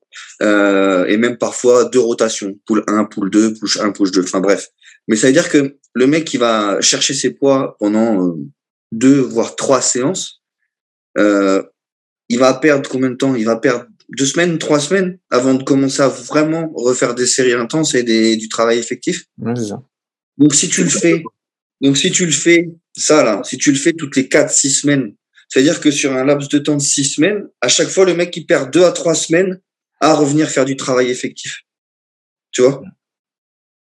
Donc ça n'a pas de sens. Donc ça revient à ce qu'on disait au, au début, c'est là maintenant c'est tu as augmenté le, le spectre. Donc là on était sur le nombre de reps qui n'était pas effectif, 50% à peu près. Et puis là, bah, du coup, en changeant de programme, comme tu dis, toutes les 4, 6 semaines, on a 50% aussi de l'effectif sur les 6 semaines. Donc, tu as 50% de 50%. Voilà. Donc, c'est-à-dire que le mec, au final, au total, sur un laps de temps de 8 à 10 semaines, parce que tu vas avoir changé son plan d'entraînement euh, toutes les 5 semaines ou les 6 semaines, c'est-à-dire que potentiellement, il est capable d'avoir déplacé euh, et d'avoir travaillé avec une intensité correcte et d'avoir fait des séries effectives 25 à 30% du temps. Et pour un peu que tu rajoutes le côté diète euh, où il n'a pas été euh, carré, ben, et ben alors là, tu es tranquille. Le mec, en fait, il a régressé sur, la, sur les six semaines. Tu vois. Là, là, ça commence à être. Là, Parce que on n'en a pas parlé. Ou si on en a, on a parlé de la, de la partie euh, récupération, admettons, tu vois, bah, le mec, c'est pareil. Là, il a, il a vu que les boîtes rouvraient, il est reparti en boîte et tout. La semaine d'après, elle est flinguée. Non, mais tu sais, je te rassure, t'as même pas besoin d'avoir euh, réouvert les boîtes, t'as même pas besoin d'avoir euh, tout ça. Hein. Euh, moi aujourd'hui, euh, sur 50 clients, je le sais. Après, comme je dis, hein, si ça, enfin, si ça, si ça les dérange pas de prendre la voiture, d'ouvrir le carreau et de jeter un billet par la fenêtre, moi c'est pas mon problème, tu vois. Maintenant, moi sur 50 clients, je sais que j'en ai plus de la moitié qui font pas 100% de ce que je leur dis de faire. Ah, mais, oui. Mais déjà, si on était à 70%, ce serait bien. Donc, donc tu vois, si, euh, si ces gens-là, ils font pas ce que tu leur demandes de faire dans l'assiette, ou même peut-être qu'ils font dans l'assiette, mais ils font pas les 5 litres d'eau que tu leur demandes de boire parce que oh Greg c'est compliqué, j'y arrive pas, je vais faire que de faire pipi, tu vois. Euh, donc ces gens-là, tu leur enlèves le facteur diète, euh, tu mets en fait tu mets le facteur diète à, à 50% et tu mets le facteur entraînement à 25 ou 30%. Et c'est ces mêmes gens qui, six mois, même pas, euh, pardon, six mois, c'est beaucoup trop, qui au bout de trois semaines te disent, hey Greg, je comprends pas, j'ai pas progressé. Non, mais c'est vrai. déjà, moi, j'ai une remarque à faire, c'est que très peu d'athlètes ou, de, de, pratiquants de muscu plutôt mettre quand même le, le, point le plus important sur l'entraînement. Je sais pas si vous êtes d'accord avec moi, mais. Ouais, bah, en fait, si tu veux, moi, euh, ça, tu t'en rends vraiment compte. Euh, je m'en rends vraiment compte avec les athlètes que j'ai euh, dans mon proche, si tu veux. parce que pour moi, un athlète, par définition, c'est quelqu'un qui sait mettre l'intensité, qui sait s'entraîner. Et souvent, parfois, je vais pas dire souvent, mais parfois, j'ai été surpris, tu vois, à devoir me retrouver à aller m'entraîner avec des gens que je coach euh, qui ont déjà parfois concouru. Et euh, bah, en fait, ils savent pas mettre l'intensité, quoi. Tu vois ils savent pas mettre l'intensité, euh, ils savent pas forcément garder la posture, ils savent euh, pas forcément euh, sortir de leur zone de confort et de se dire vas-y là je vais me faire un peu mal, tu vois. Ouais, je pense qu'il y en a, il y en a beaucoup, c'est ils viennent à la salle pour déplacer le poids d'un le poids d'un point A à un point B Ouais, mais eh, la, la, la, la, vérité, c'est qu'il faut faire ça, mais il faut le déplacer avec tout. Il faut pas le déplacer, euh, tu vois. Il faut, faut pas le déplacer avec ton système nerveux, par exemple, parce que ça, ça sert à rien. On fait pas du power. Voilà, on fait pas du power. Voilà. Pourquoi est-ce qu'ils font ça? Est-ce que c'est par plaisir? Est-ce que c'est par passion Ou est-ce que c'est pour les réseaux sociaux, pour de la reconnaissance? Bah Maintenant, tu as tout. Mais le problème, c'est que après, sans euh, je vais laisser le côté réseaux sociaux pour ce que c'est. Pour moi, voilà, les gens font pas la, font quand ils font pour ça, c'est qu'ils le font pas pour la bonne, bonne raison. Mais des mecs qui aiment vraiment s'entraîner, ça n'existe pas. Ça existe plus peu. Euh, moi, j'ai été formé avec des mecs, euh, c'était des rugbyman, judoka, cyclisme sur piste. Les mecs, tu pouvais les mettre, tu pouvais les emmener faire du ping-pong. Les mecs, quand ils étaient pour, pour faire le ping-pong, c'était, ils étaient là pour s'entraîner, pour s'arracher, tu vois. Ouais, bah Sur un, un, aviron, ils en avaient jamais fait de leur vie, mais pareil. en fait, c'est c'est juste euh, la mentalité et l'éthique euh, de la personne, tu vois. Exactement. Il y a, y a, enfin, moi, je suis souvent avec ce mot-là parce que l'éthique, euh, pour moi, c'est important. Mm. Et et ces gens-là, souvent, euh, même si c'est des gens qui ont déjà fait d'autres sports par le passé, c'est pas des gens qui ont performé parce que c'est pas des gens qui sont là pour gagner, tu vois. Et, et cette mentalité de la gagne, cette mentalité de la performance, euh, aujourd'hui, malheureusement, même dans le bodybuilding et même dans les bodybuilding des gens qui font de la compétition, bah tout le monde ne l'a pas, tu vois. Et, euh, et sans ça, c'est plus une culture, on va dire, anglo-saxonne ou quoi. En France, c'est vrai qu'on n'a pas trop la culture de la gagne dans tous les sports. Quand non, non. moi, j'ai en France. Moi, j'ai fait du foot. Moi, j'ai joué au foot quand j'étais jeune. Euh, euh, j'aurais pu parce que mes parents n'ont pas voulu. Je pouvais intégrer le centre de formation euh, d'une équipe. Enfin voilà, mes parents m'ont dit "t'es mauvais à l'école, c'est pas la peine." Euh, ensuite, je suis parti à l'armée. Je me suis mis à courir. Euh, j'ai couru 10 km en 32,50. Donc, je peux. Enfin, si t'as des références, je peux dire que je cours très, je courais très, très, très vite. Tu vois. Euh, j'ai fait du triathlon longue distance. J'ai toujours performé. Enfin, tu vois, j'ai toujours été dans la performance en fait. J'ai toujours été dans le la recherche de la performance. Aujourd'hui, euh, maintenant depuis un certain temps, c'est du body. Euh, bon, je suis pas fait pour ça. Ok. Par contre, euh, euh j'ai doublé mon poids de corps. Tu vois. C'est-à-dire que, euh, enfin, aujourd'hui, aujourd'hui, j'ai démarré, je faisais 59 kilos. Bon, j'en fais pas 120, tu vois, mais hors saison, je vais pas avoir de mal à être à 100 kilos avec une condition physique correcte. Donc, je pense que en termes de performance, c'est quand même plutôt correct, tu vois. Le, le body peut te permettre de performer sans, euh, comment dire, sans par rapport à la course à pied, comme tu disais, bon, euh, t'as pas de chrono, bah, comme tu dis, ou comme on disait au début du podcast, euh, si, si toi tu as envie de faire du, du, stage, les juges ils vont pas te demander combien tu fais à, la salle. Donc, donc ça te permet quand même de performer au niveau que tu as envie de te donner les moyens de performer. Et après, c'est pareil, tu vois, et c'est pour ça que euh, il y a certaines personnes qui m'ont dit ouais Greg, euh, euh pourquoi t'es retourné à l'IFBB et tout ça? Enfin, il y a un moment en fait, il faut aussi savoir rester à sa place, tu vois. C'est-à-dire que euh, là cette année, si j'étais retourné à la NPC avec le physique que j'ai emmené à 78 kilos, mais je serais passé inaperçu, tu vois ce que je veux dire? Mm. Et euh, et pour moi qui suis compétiteur, c'est hors de question. Tu vois, j'ai préféré, ok, mettre un peu mon ego de côté, me dire vas-y, je vais retourner un peu à l'IFBB parce que j'avais envie de me préparer, parce que je le fais pour moi euh, et parce que c'est, enfin, tu vois, c'est dans dans cet objectif de compétition, de performance que voilà, En fait, il aurait pas fallu que je me prépare cette année. Tu vois, il aurait fallu que je continue à grossir. Mais parce que je suis un compétiteur, j'ai besoin de la compétition, j'ai voulu me préparer. Donc, je suis retourné faire une compétition à mon niveau. Là, je prends euh, suffisamment de temps. Euh, je pense que je vais pas revenir avant l'été 2023 et je retournerai faire de la compétition en classique physique à la NPC, mais j'y retournerai pas pour pas qu'on me voie, quoi, tu vois. Hmm. Moi, je voulais rebondir sur ce que tu disais, euh, Alex, par rapport, tu vois, où chacun a sa propre perf euh, dans le bodybuilding. Ce qui peut être intéressant, moi, je trouve, pour euh, un adhérent, pour se permettre de motiver, euh, c'est de tenir un carnet de bord. Tu vois, où au fur et à mesure, le, le gars, il garde euh, ses performances. Soit la semaine d'après, tu as rajouté une reps, soit tu as rajouté un petit peu de poids sur la barre mais ça te permet aussi d'avoir euh, quelque chose euh, qui te motive et qui te permette d'avancer. Ouais. ouais. moi je suis pour et je le conseille aussi. Et, euh, et après, au fur et à mesure, suivant le, la personne, j'essaye de lui dire, OK, ben là, tu marques ton nombre de reps, tu marques ton nombre de sets, mais maintenant, il faut que tu marques aussi ce que tu as fait avant. Il faut que tu marques aussi ce que tu comment tu as récupéré la nuit d'avant. Enfin, tu vois, il y a plein de choses. Un logbook, moi, je trouve que c'est très bien, comme tu dis. Ça te permet de te motiver, de savoir où t'en es, parce qu'il y en a, il y a des personnes, et ça, c'est pas forcément de leur faute. Ils arrivent à la salle, ils savent pas ce qu'ils ont fait la semaine dernière. Ou ce qu'ils vont faire. Ils savent ce qu'ils vont faire. Donc, avec, un, avec, un logbook, déjà, tu, tu squeezes cette partie-là. Donc, mentalement, déjà, tu arrives à être plus focus sur ta séance dès que tu arrives.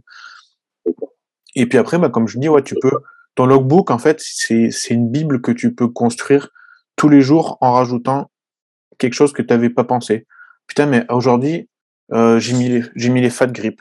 Aujourd'hui, ma technique, elle était mieux parce que sur mon développé, j'ai réussi à mettre plus mes coudes dans cette position, ce qui fait qu'en fait, j'ai senti direct mes pecs. Tu vois, c'est plein de trucs comme ça que tu peux rajouter sur un logbook. Ça, tu vois, ça, ça, ça, justement, ça fait partie du, du cadre, euh, du cadre que tu dois forcément euh, avoir quand tu veux faire du low volume. Bah, euh, parce que si t'as pas ce cadre-là, c'est pas du low volume. Enfin, tu vois, c'est ce que je te disais tout à l'heure. Tout à l'heure, je te parlais euh, des barres d'échauffement, par exemple. Mais euh, on peut aussi parler du réglage du siège, de, du hauteur du siège sur la machine. Parce que moi, j'ai des mecs à qui j'ai donné des, des séances low volume à faire et où je me suis retrouvé à aller les faire avec eux. On arrive sur un, un banc de développé épaule, par exemple. Tu vois, le gars, il se met dessus, je lui dis, euh, tu règles ton, ton siège à quelle hauteur? Ah, peu importe. Non. Tu vois? Bah non, pas peu importe en fait, tu vois. Donc, euh, donc en fait, le logbook, que ce soit pour tes poids, que ce soit pour les contraintes que tu vas euh, toi t'imposer ou les contraintes que la vie va t'imposer, c'est-à-dire euh, une nuit où t'as pas dormi ou euh, je sais pas un, un problème où t'as loupé un repas parce que t'as vraiment euh, eu une galère ou euh, je sais pas, tu vois. Mmh. Voilà, si t'as pas si t'as pas tous ces facteurs là, bah déjà tu peux pas dire que tu fais soit de la surcharge progressive, soit du low volume en fait, parce que à chaque fois que tu es à la salle, t'es pas dans les mêmes conditions que la fois d'avant. comme tu disais aussi Gauthier, là par contre, il peut y avoir ça peut être là l'intérêt des réseaux sociaux, c'est de, bah, tu documentes pour documenter. Tu documentes pas pour les vues, tu documentes pour documenter. Ouais, il y a des gens qui font ça. Il y a des gens qui font dans, dans leur story tous les jours, qui postent euh, leurs mouvements, qui postent leur euh, leur séance en entière parce que c'est ça leur permet euh, la semaine d'après de venir voir que ah tiens là mon buste il était un petit peu plus incliné, vous avez les coudes un peu plus rentrés, tu vois. Et moi ça me dérange pas quand, quand c'est comme ça. Mais bon, le, le, le, le problème, en fait, si tu veux, c'est que bien souvent, euh, euh, les gens, ils savent pas analyser la chose, quoi, tu vois. Moi, j'ai plein de gens qui viennent me dire, ouais, putain, Greg, euh, je fais du développé à telle machine, je sens pas mes pecs, je prends tout dans les triceps, j'ai les épaules qui me font mal, enfin. Ouais. Et t'as beau leur dire, ouais, mais attends, euh, faut revoir ton placement, il faut que tes coudes y soient à 45 degrés parce que s'ils sont comme ça, tu prends tout dans le delto. et tu vas leur dire une fois, tu vas leur dire une fois, ils vont le faire, et la fois d'après, le gars, il va te dire, ah putain, j'ai encore de nouveau mal aux épaules. Ouais, mais est-ce que tu as encore contrôlé la position de tes coudes, ça, me fait rire parce que j'ai un mec là qui, euh, euh, qui est à la salle, mais alors je le coche pas, hein, c'est juste on, on, s'entend bien, on discute bien. Et puis en fait, il a le tendon bicipital qui est assez inflammé. Et sur, sur la séance PEC, quasiment, il fait tout le temps la même chose. Et c'est que des machines Hammer Strange, mais il fait que les développer, que du développer. Bon, déjà, je lui ai dit, c'est peut-être un peu moyen si t'as mal, si t'es vachement inflammé. Bah, si bah, oui. et, et en plus de ça, il s'obstine à faire, tu sais, la hammer strange qui est couchée avec une petite inclinaison là. Ouais, comme ça. Sauf, ouais. Sauf que lui, il arrive dessus, il a pas la morphologie qui est faite pour. Moi non plus. Dessus, c'est direct. Il faudrait que je prenne plus large. Je peux pas parce que les manchons s'arrêtent. Donc mm. en fait, je prends tout dans les épaules, ça me détruit. Donc j'ai arrêté de la faire. Tu vois, j'ai essayé, j'ai arrêté de la faire. Et je lui ai expliqué ça. Je lui ai dit, tu vois, je pense que concrètement, la machine, elle est pas faite pour toi. Je lui ai expliqué machin et tout. Ouais, putain, c'est vrai que t'as raison et tout, machin et tout. Et puis en fait, il continue de la faire tout le temps, tu vois. Le problème, c'est que beaucoup n'ont pas d'introspection sur eux. En fait, euh, déjà, faut, structurellement, il faut savoir si tu es fait ou pas pour ce ben sport. Déjà, on n'est pas tous faits pour squatter, pour faire du deadlift. T'en as qui va être longiligne, bréviligne. Donc tout ça, ça se travaille. Il faut faire le mouvement sur lequel tu vas évoluer. Si déjà les gars ils veulent changer d'entraînement toutes les deux trois semaines, moi pour moi l'idée c'est de tenir un entraînement sur du long terme avec un mouvement qui te convient à toi. Si tu fais quelque chose qui ne convient pas à ta structure, ben les gars, ils s'étonnent que l'année d'après, ils n'ont toujours pas de pec ou. Mm. Et puis qu'en plus de pas avoir de pec, ils ont mal au coude. Voilà. Donc, euh, forcément, quand tu as des avant-bras relativement longs, euh, t'acharner sur du développé couché, ça va forcément étirer les épaules vers l'arrière. Et les gars, ils vont finir avec des blessures sur les épaules. Mais pour ça, je sais pas si vous regardez ce que fait euh, Mike euh, Van Wyck, Big Mac, Big Mike, sur, euh, sur YouTube, il fait pas. Ah, le, celui qui coach au Canada, là? Ouais, ouais, qui a. Ouais. Et, il a vraiment une approche qui est intéressante là-dessus. C'est ce qu'il explique. C'est d'un moment, faut arrêter de, de faire les neuneux. Il faut réfléchir à ce qui convient pour toi, pour que tu performes euh, musculairement, tu vois. Et là, j'avais vu une vidéo, il expliquait, euh, euh bah sur, par exemple, pourquoi vous ajoutez toujours des bandes si vous n'êtes même pas capable de, vous ajoutez des bandes sur un développé, par exemple, à, à 20 kilos, alors qu'il suffirait, par exemple, pour ajouter, soi-disant pour ajouter de la tension, de mettre plus lourd et la tension, tu l'ajoutes toujours. Il prenait aussi l'exemple du développé militaire. Il disait pourquoi vous vous mettez sur une machine, euh, sur un guidé qui ne bouge pas, qui est strict et qui vous impose du coup une position alors que vous avez mal au coude, alors que tu peux faire la même chose avec les haltères, où ton coude va pouvoir se placer naturellement dans une position qui est bénéfique pour ton développement des, deltoïdes et pour ta santé des tendons, euh, à la fois, ça peut être le coude ou, ou tendon bicipital. Donc, euh, je trouve que voilà, c'est ça aussi qu'il faut comprendre. On, on, fait du on fait du bodybuilding, on fait pas du, du, du social building ou du powerlifting ou du machin, tu vois. Et, et, ça, les gens ont un petit peu de mal à faire euh, à faire la part des choses, je pense là-dessus. Mais comme tu dis, Gauthier, ça demande de l'introspection. Ça demande aussi de d'être capable de hop, de, de, sortir un petit peu de soi, de prendre du recul, de regarder ce qu'on fait, de se dire, bah, de toute façon, là, je vais dans le mur. D'être autocritique. Ouais, mais c'est compliqué. Sur, euh, moi, par exemple, je, je m'entraîne depuis 2011 non-stop, mais ne serait-ce que, je sais pas, je vais te sortir un exemple, un rowing bar. À chaque séance, je réfléchis à comment l'optimiser encore et encore. Alors que pour moi, la technique, je l'ai, tu vois. Mais ça bah, travaille. Tu vois, c'est l'exemple que, que je t'ai envoyé. On, on s'était envoyé les stories là-dessus là, depuis que j'ai reçu la, la Tibar euh, Tibaro de, de Prime. Donc j'ai fait une première fois. J'ai fait que les, euh, les, les prises angles. Ah, j'ai dit bon, là c'est pas mal.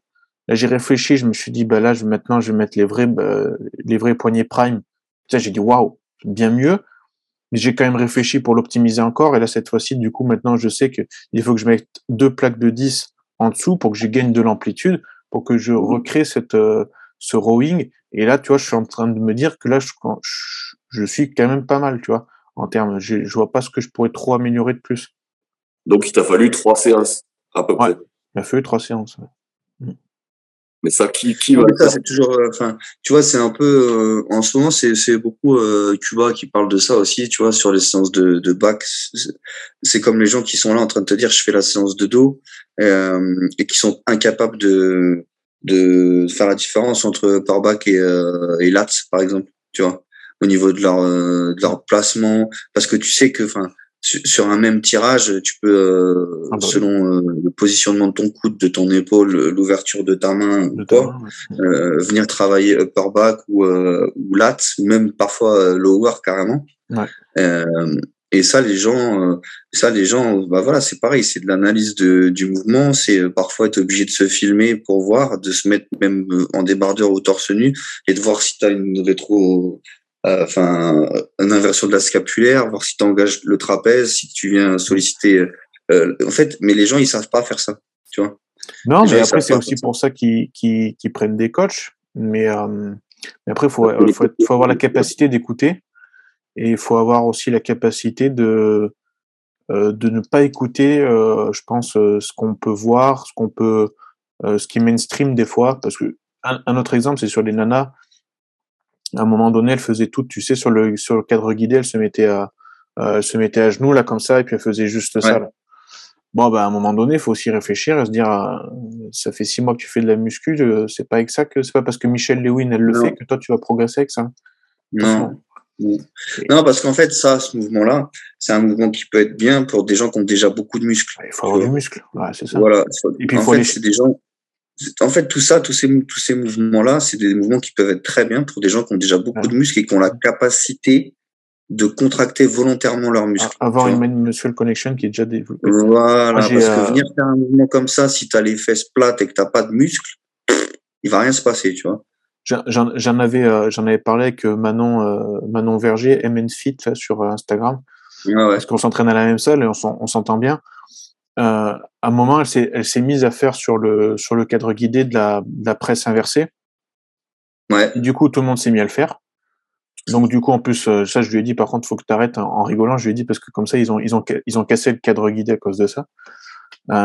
mais en fait, les gens comprenaient pas que elle, elle peut le faire il y a, y a, ça a du sens dans ce qu'elle fait parce que parce que ça fait plus de dix ans qu'elle s'entraîne, parce qu'elle a des cuisses que que les gars de la salle aimeraient, aimeraient peut-être avoir parce qu'ils ont pas ils ont pas les mêmes cuisses. Tout simplement parce qu'elle arrive à se connecter avec son muscle. Voilà, parce qu'il y a une cohérence dans ce fait. C'est comme les gens. Euh, bon, moi j'ai encore un peu le problème avec ma femme là. Euh, euh, je, bon, je reviens toujours sur cette fameuse séance de dos, mais tu sais, c'est comme les gens qui te disent ouais, hey, je comprends pas, putain grec, j'ai mal au biceps quoi, tu vois. Ouais, j'ai j'ai les bras ils sont congestionnés et, par contre les, mon ou les épaules surtout sur les sur les sur le dos aussi. Mais ils partent, ils ont l'épaule qui est déjà décrochée, tu vois. Par contre, mon dos, je sens rien du tout. Et eh, je peux te garantir que moi, je fais deux séries sur un lat pull down euh, close grip ou même sur un unilatéral. Je peux te dire que je sais déjà que mon, mon grand dorsal, il est, il est plein de sang, tu vois. Donc, euh, voilà, c'est encore une fois, c'est une problème, c'est un problème de, souvent c'est un problème de connexion et c'est aussi un problème d'ego parce que souvent il y a beaucoup trop de poids, tu vois. Mais tu vois, euh, c'est quelque chose qu'on devrait s'inspirer par contre pour le coup du, de l'haltérophilie. Ah bah, l'haltérophile, tant qu'il a pas la technique, il met pas de poids sur la barre. Il est dans un, il est dans un processus où il va faire la même chose pendant des années pour que cette chose, il parte de X% de réussite à même pas 100%, à 120% de réussite. Et c'est ça qui va lui permettre de, de performer. Et c'est ça qu'il faut. Moi, je, viens d'en récupérer une là récemment là, qui euh, qui fait de l'altéro, qui fait du strong euh, et qui fait du power. Et à la base, sa discipline de prédilection, c'est le power, tu vois. Mmh. Et euh, elle vient de se mettre depuis à peu près un mois là à, à l'altéro. Et bah, elle a, elle a comme c'est une athlète et c'est ce qu'on disait tout à l'heure, hein, l'introspection et le, le, le, fait de sortir de son corps pour se regarder, tu vois, mm. elle arrive, elle, malgré qu'elle soit très forte, tu vois, parce que c'est une nana qui est capable de, de squatter à 160 kilos euh, sans équipement, tu vois, euh, et ben elle est là avec une barre, un snatch à peut-être 85 ou 87 kilos, donc ce qui est rien hein, pour elle, parce que ça lui fait un front squat rigolo, quoi, tu vois. Elle arrive, à justement via cette introspection à pas mettre le poids sur la barre et à être obligé de passer par de la technique, tu vois. Alors que le poids qu'il y a sur sa barre, c'est pour elle, c'est rien du tout, ah tu vois. Ouais, mais là, c'est là qu'on voit les, les, les, gens intelligents. Même, euh, même toi, Gauthier, je vois que sur ton soulevé de terre, euh, on voit qu'il y a une. Ah, Gauthier, Gauthier, Gauthier, il a voulu se remettre au soulevé de terre parce qu'il était moins fort que moi, mais ça, il te l'a pas dit. Ah, il m'a caché ça. te rattrape doucement. Non, mais tu, tu vois que voilà, les, les et séances. Moi, et moi, je me suis remis au back squat parce qu'il est plus fort que moi, donc euh, c'est pour ça, j'essaie de le rattraper. Ouais. après, c'est euh, les avantages et inconvénients de s'entraîner chez soi, du coup. T'as pas le choix de retourner sur des exos basiques aussi, donc. Euh. Ouais, mais c'est pour moi, c'est un avantage de pas avoir le bah après, après, moi, je suis content de comme je disais, sur les quadrilles, je, je, je, puisse avoir accès à des machines qui me permettent d'éviter ça. Et encore que quand je vois ce qui existe aux États-Unis, au Canada, même en Angleterre, je me dis bon, ça serait bien qu'en France on ait des, des salles qui investissent euh, sur autre chose que du Matrix, quoi. Après, en termes de quadrilles, euh, pour moi, c'était la priorité dans ma salle, tu vois, parce que euh, pour moi, une salle qui est bien équipée, c'est une salle qui est équipée pour les quadrilles. Ouais. C'est la première chose que je fais quand je vais dans une nouvelle salle, c'est les quadrilles. Comme ça, je sais ce que vaut la salle. Peux sortir avec une barre, des haltères, un tirage là de pull down. Mais pour les quadrilles, c'est quand même particulier. Il te faut au minimum un leg extension, un leg curl. Ouais, mais c'est pareil. Le, le leg curl, je sais pas vous, le leg curl assis euh, de Technogym, il est infaisable ce truc. Quand tu veux performer dessus, quand tu veux avoir le mec. Non, mais il n'y a pas que celui-là. Hein. Tu sais, il te, ouais, peut-être le Matrix aussi, il te pète les genoux à cet endroit-là. Alors que la, comment dire, la tâche ou le, support devrait être sur tes quadrilles. Il devrait être sur, sur tes vastes et pas, il devrait pas être sur tes. Non, mais de toute façon, concrètement, concrètement, chez Technogym, euh, que ce soit euh, les curl assis, les allongés, enfin la leg curl ou, euh, ou les extensions, les trois machines, c'est de la merde. Hein. Ouais, bah après le reste j'ai du hammer strange donc je le fais pas trop. bah, bah si t'as un, un lying leg curl hammer strange, je pense que t'as un des meilleurs sur le marché. Euh, enfin en tout cas pour moi, hmm. c'est celui qui est cassé un peu comme ça là. Ouais, il est cassé et puis du coup en fait t'as tes t'es pas droit. Quand tu quand tu pars, t'es es un petit peu comme ça du coup. Ouais, ouais bah, bah celui-là je pense que c'est un des meilleurs sur le marché et j'en ai essayé un. C'était quelle marque? Moi, celui que j'aime beaucoup, c'est euh, de Hammer Strange, c'est le debout un par un. Je trouve qu'en termes de sensation, celui-là, il est, il est terrible, quoi.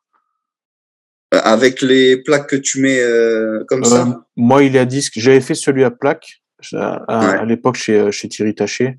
Et puis là où je suis maintenant, il est à... c'est le même, mais en fait, c'est à charge. Ouais, ouais. Non, franchement, celui-là, il, est très bien. Le leg curl, c'est à l'alter. Le cœur alter couché, il est, il est mortel celui-là. Ouais, j'ai un peu de mal, moi. Bah, moi aussi, j'ai un peu de mal à tenir l'alter, en fait. Mais j'ai, par contre, c'est vrai que j'ai des bonnes sensations. J'ai des bonnes sensations, mais moi, c'est plus au niveau du genou, justement, vu que j'ai ce genou un peu. Euh... Il faut que tu mettes une pliée sur les genoux. Ouais, mais même, en fait, si tu veux, à chaque fois que je fais une flexion ou une extension, il craque. Donc, même si j'ai de la serviette, euh, c'est un peu chiant. Donc, je suis obligé de, je suis obligé de faire assez attention là-dessus. Ben, tu vois, le leg curl euh, hammer string est très bien. Matrix, leur leg curl euh, assis, c'est de la merde. Leur leg extension, c'est de la merde. Par contre, le leg curl Matrix, il est très bien. Enfin, en tout cas, pour moi, tu vois. Et euh, ma femme, pareil. On a été faire une séance chez Basic Fit parce qu'on n'avait pas le choix. Là. Euh, je sais plus, il y a trois, quatre jours, je crois, de, de jambes. Et bah, on a trouvé ce fameux leg curl, enfin le line leg curl Matrix très bien. Par contre, le assis, la merde. Le leg extension, euh, je t'en parle pas. Euh, la presse 45, le plateau, il est comme ça. Ah si t'as pas les si, t'as pas les chevilles euh, en chamallow, t'as aucune flexion de genou. Donc. Euh, Puis le plateau est petit, si je me rappelle bien aussi. Ouais, ouais, ouais. Et tu pars, t'es quasiment déjà couché au sol, un truc dans le genre. Euh, ouais, c'est quasiment une position de presse un peu verticale comme ça, c'est bizarre quoi. Tu vois, ouais, je me rappelle. vachement. Euh, et puis tu vois, euh, même, enfin, tu vois, le réglage, le verrouillage du plateau, euh, soit il est trop bas, soit c'est trop. Enfin, de toute façon, c'est pas une gamme de. Moi, j'y ai travaillé hein, chez Basic Fit et j'étais team leader dans un Basic Fit pendant six mois en 2017 là. de toute façon, je c'est pas, c'est bien simple. Hein, je m'entraînais pas dans cette salle. Ouais. Parce que d'un point de vue euh, euh, comment, ergonomie, euh, enfin, ça, ça, cette gamme Matrix là, ça va pas du tout. Non. Ouais, mais c'est du bas de gamme, hein, faut pas se mentir. Ouais. Moi personnellement, je me suis jamais entraîné dans une chaîne. Euh, ça a toujours été des petites salles de village ou autre. Jamais euh, des, des... Je trouve que c'est c'est ça, ça casse un petit peu le... Euh, déjà, tu as un côté, euh, as un côté tout bête. Hein, c'est quand, quand, tu rentres dans la salle, tu as intérêt à être motivé pour te mettre focus dedans. Parce que dans ces salles-là, euh, faut pas les chercher. Les, les, gens ne vont pas chercher la performance dans ces salles. Non. Donc toi, si tu arrives et que tu es dans ton mood, euh, comme il dit Guy Cesternino, là, que tu es avec la, la, capuche, enfin tu es vraiment dans ton mode, dans ton mood, c'est compliqué. Hein. Compliqué. T'es un extraterrestre là-dedans et puis, puis les gens comprennent pas ce que tu fais en fait, tout simplement. Mais c'est bien parce que je pense qu'il faut voilà, ça permet aussi à des gens, à, à, toute, à toute personne de pouvoir s'entraîner. Donc, ça, il y a ce côté-là. Après, moi, je suis, je suis assez d'accord avec toi. Ça permet aux gens de s'entraîner. Après, euh, après le problème, si tu veux, c'est que, alors moi, j'ai jamais été aux États-Unis. J'aimerais bien. Euh, mais tu vois, des, des chaînes de fitness euh, low cost euh, entre guillemets aux États-Unis, il y en a sûrement, mais le, le, le, problème de la chaîne de fitness low cost française, donc bah forcément c'est Basic Fit, c'est quoi le, le, le, matériel, c'est pas bon. Tu vois. Je, je, je sais pas, hein, j'ai jamais été au States, tu vois, mais je, je suis pas sûr que tu, pas sûr que dans, même dans une chaîne low cost tu retrouves du. Bah écoute, tu sais, il y a la chaîne, j'y avais été, putain, c'est, elle, elle, est violette, elle avait fait le buzz parce que tu sais, t'as des gros panneaux euh, marqués si tu cries, si tu es un débardeur, si t'as je sais pas quoi, t'es viré de la salle. Et en fait, mmh. les, les, gens peuvent appuyer sur un bouton si tu es, si es en train de, de, de, de, faire ce genre de choses et t'es vraiment viré de la salle. il y a pas mal de vidéos là-dessus, euh, peut-être un peu anciennes maintenant. La marque, putain, je me rappelle plus du nom de cette chaîne aux États-Unis. Et tout est violet et tout. Mais en fait, euh, moi, j'y avais été euh, parce que ça m'a dépanné quand j'étais à l'Arnold Classique. Euh, les équipements sont fous. Les équipements sont fous. Tu dis, mais c'est même, même, dégueulasse de, de donner, comme on dit, c'est donner de la confiture au cochon, parce que c'est des gens qui s'entraînent dans ces salles-là vraiment. Euh, ouais, c'est l'américain moyen obèse. Hein. Et en fait, il a, il, il a potentiellement les, quasiment des. Enfin, nous, en France, on rêverait d'avoir des machines comme ça dans nos salles. Tu vois. Bah, concrètement, en France, aujourd'hui, euh, euh, des salles des salles où tu t'éclates vraiment euh, avec du matériel de qualité. Je pense que je peux les compter sur les doigts de, allez, demain peut-être, tu vois.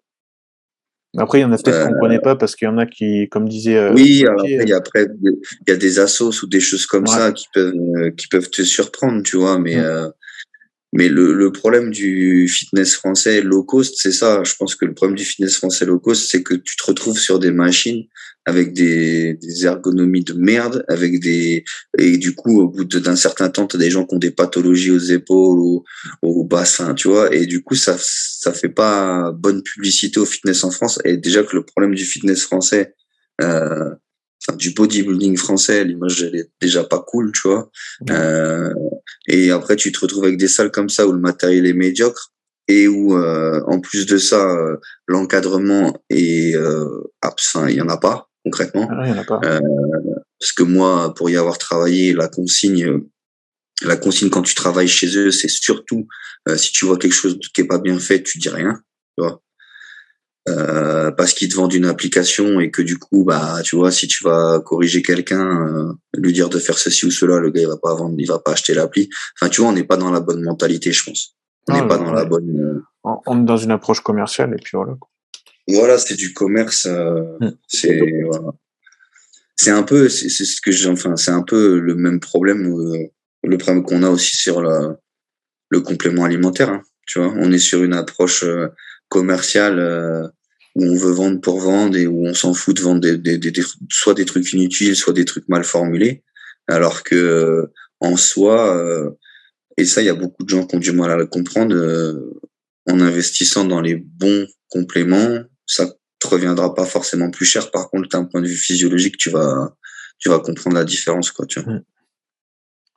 Bah écoute, ce que je vous propose, c'est qu'on on fasse un autre podcast sur peut-être justement les compléments et, et, et la diète, et puis ben, peut-être aussi un, un autre un peu sur la, sur la pharmacologie euh, plus tard. Ouais. je pense qu'il y, a moyen de parler pendant un moment.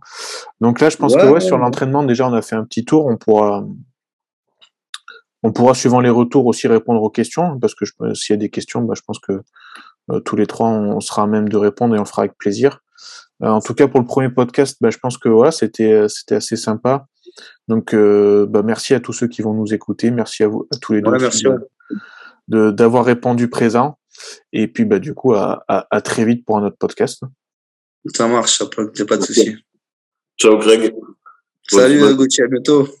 Ciao.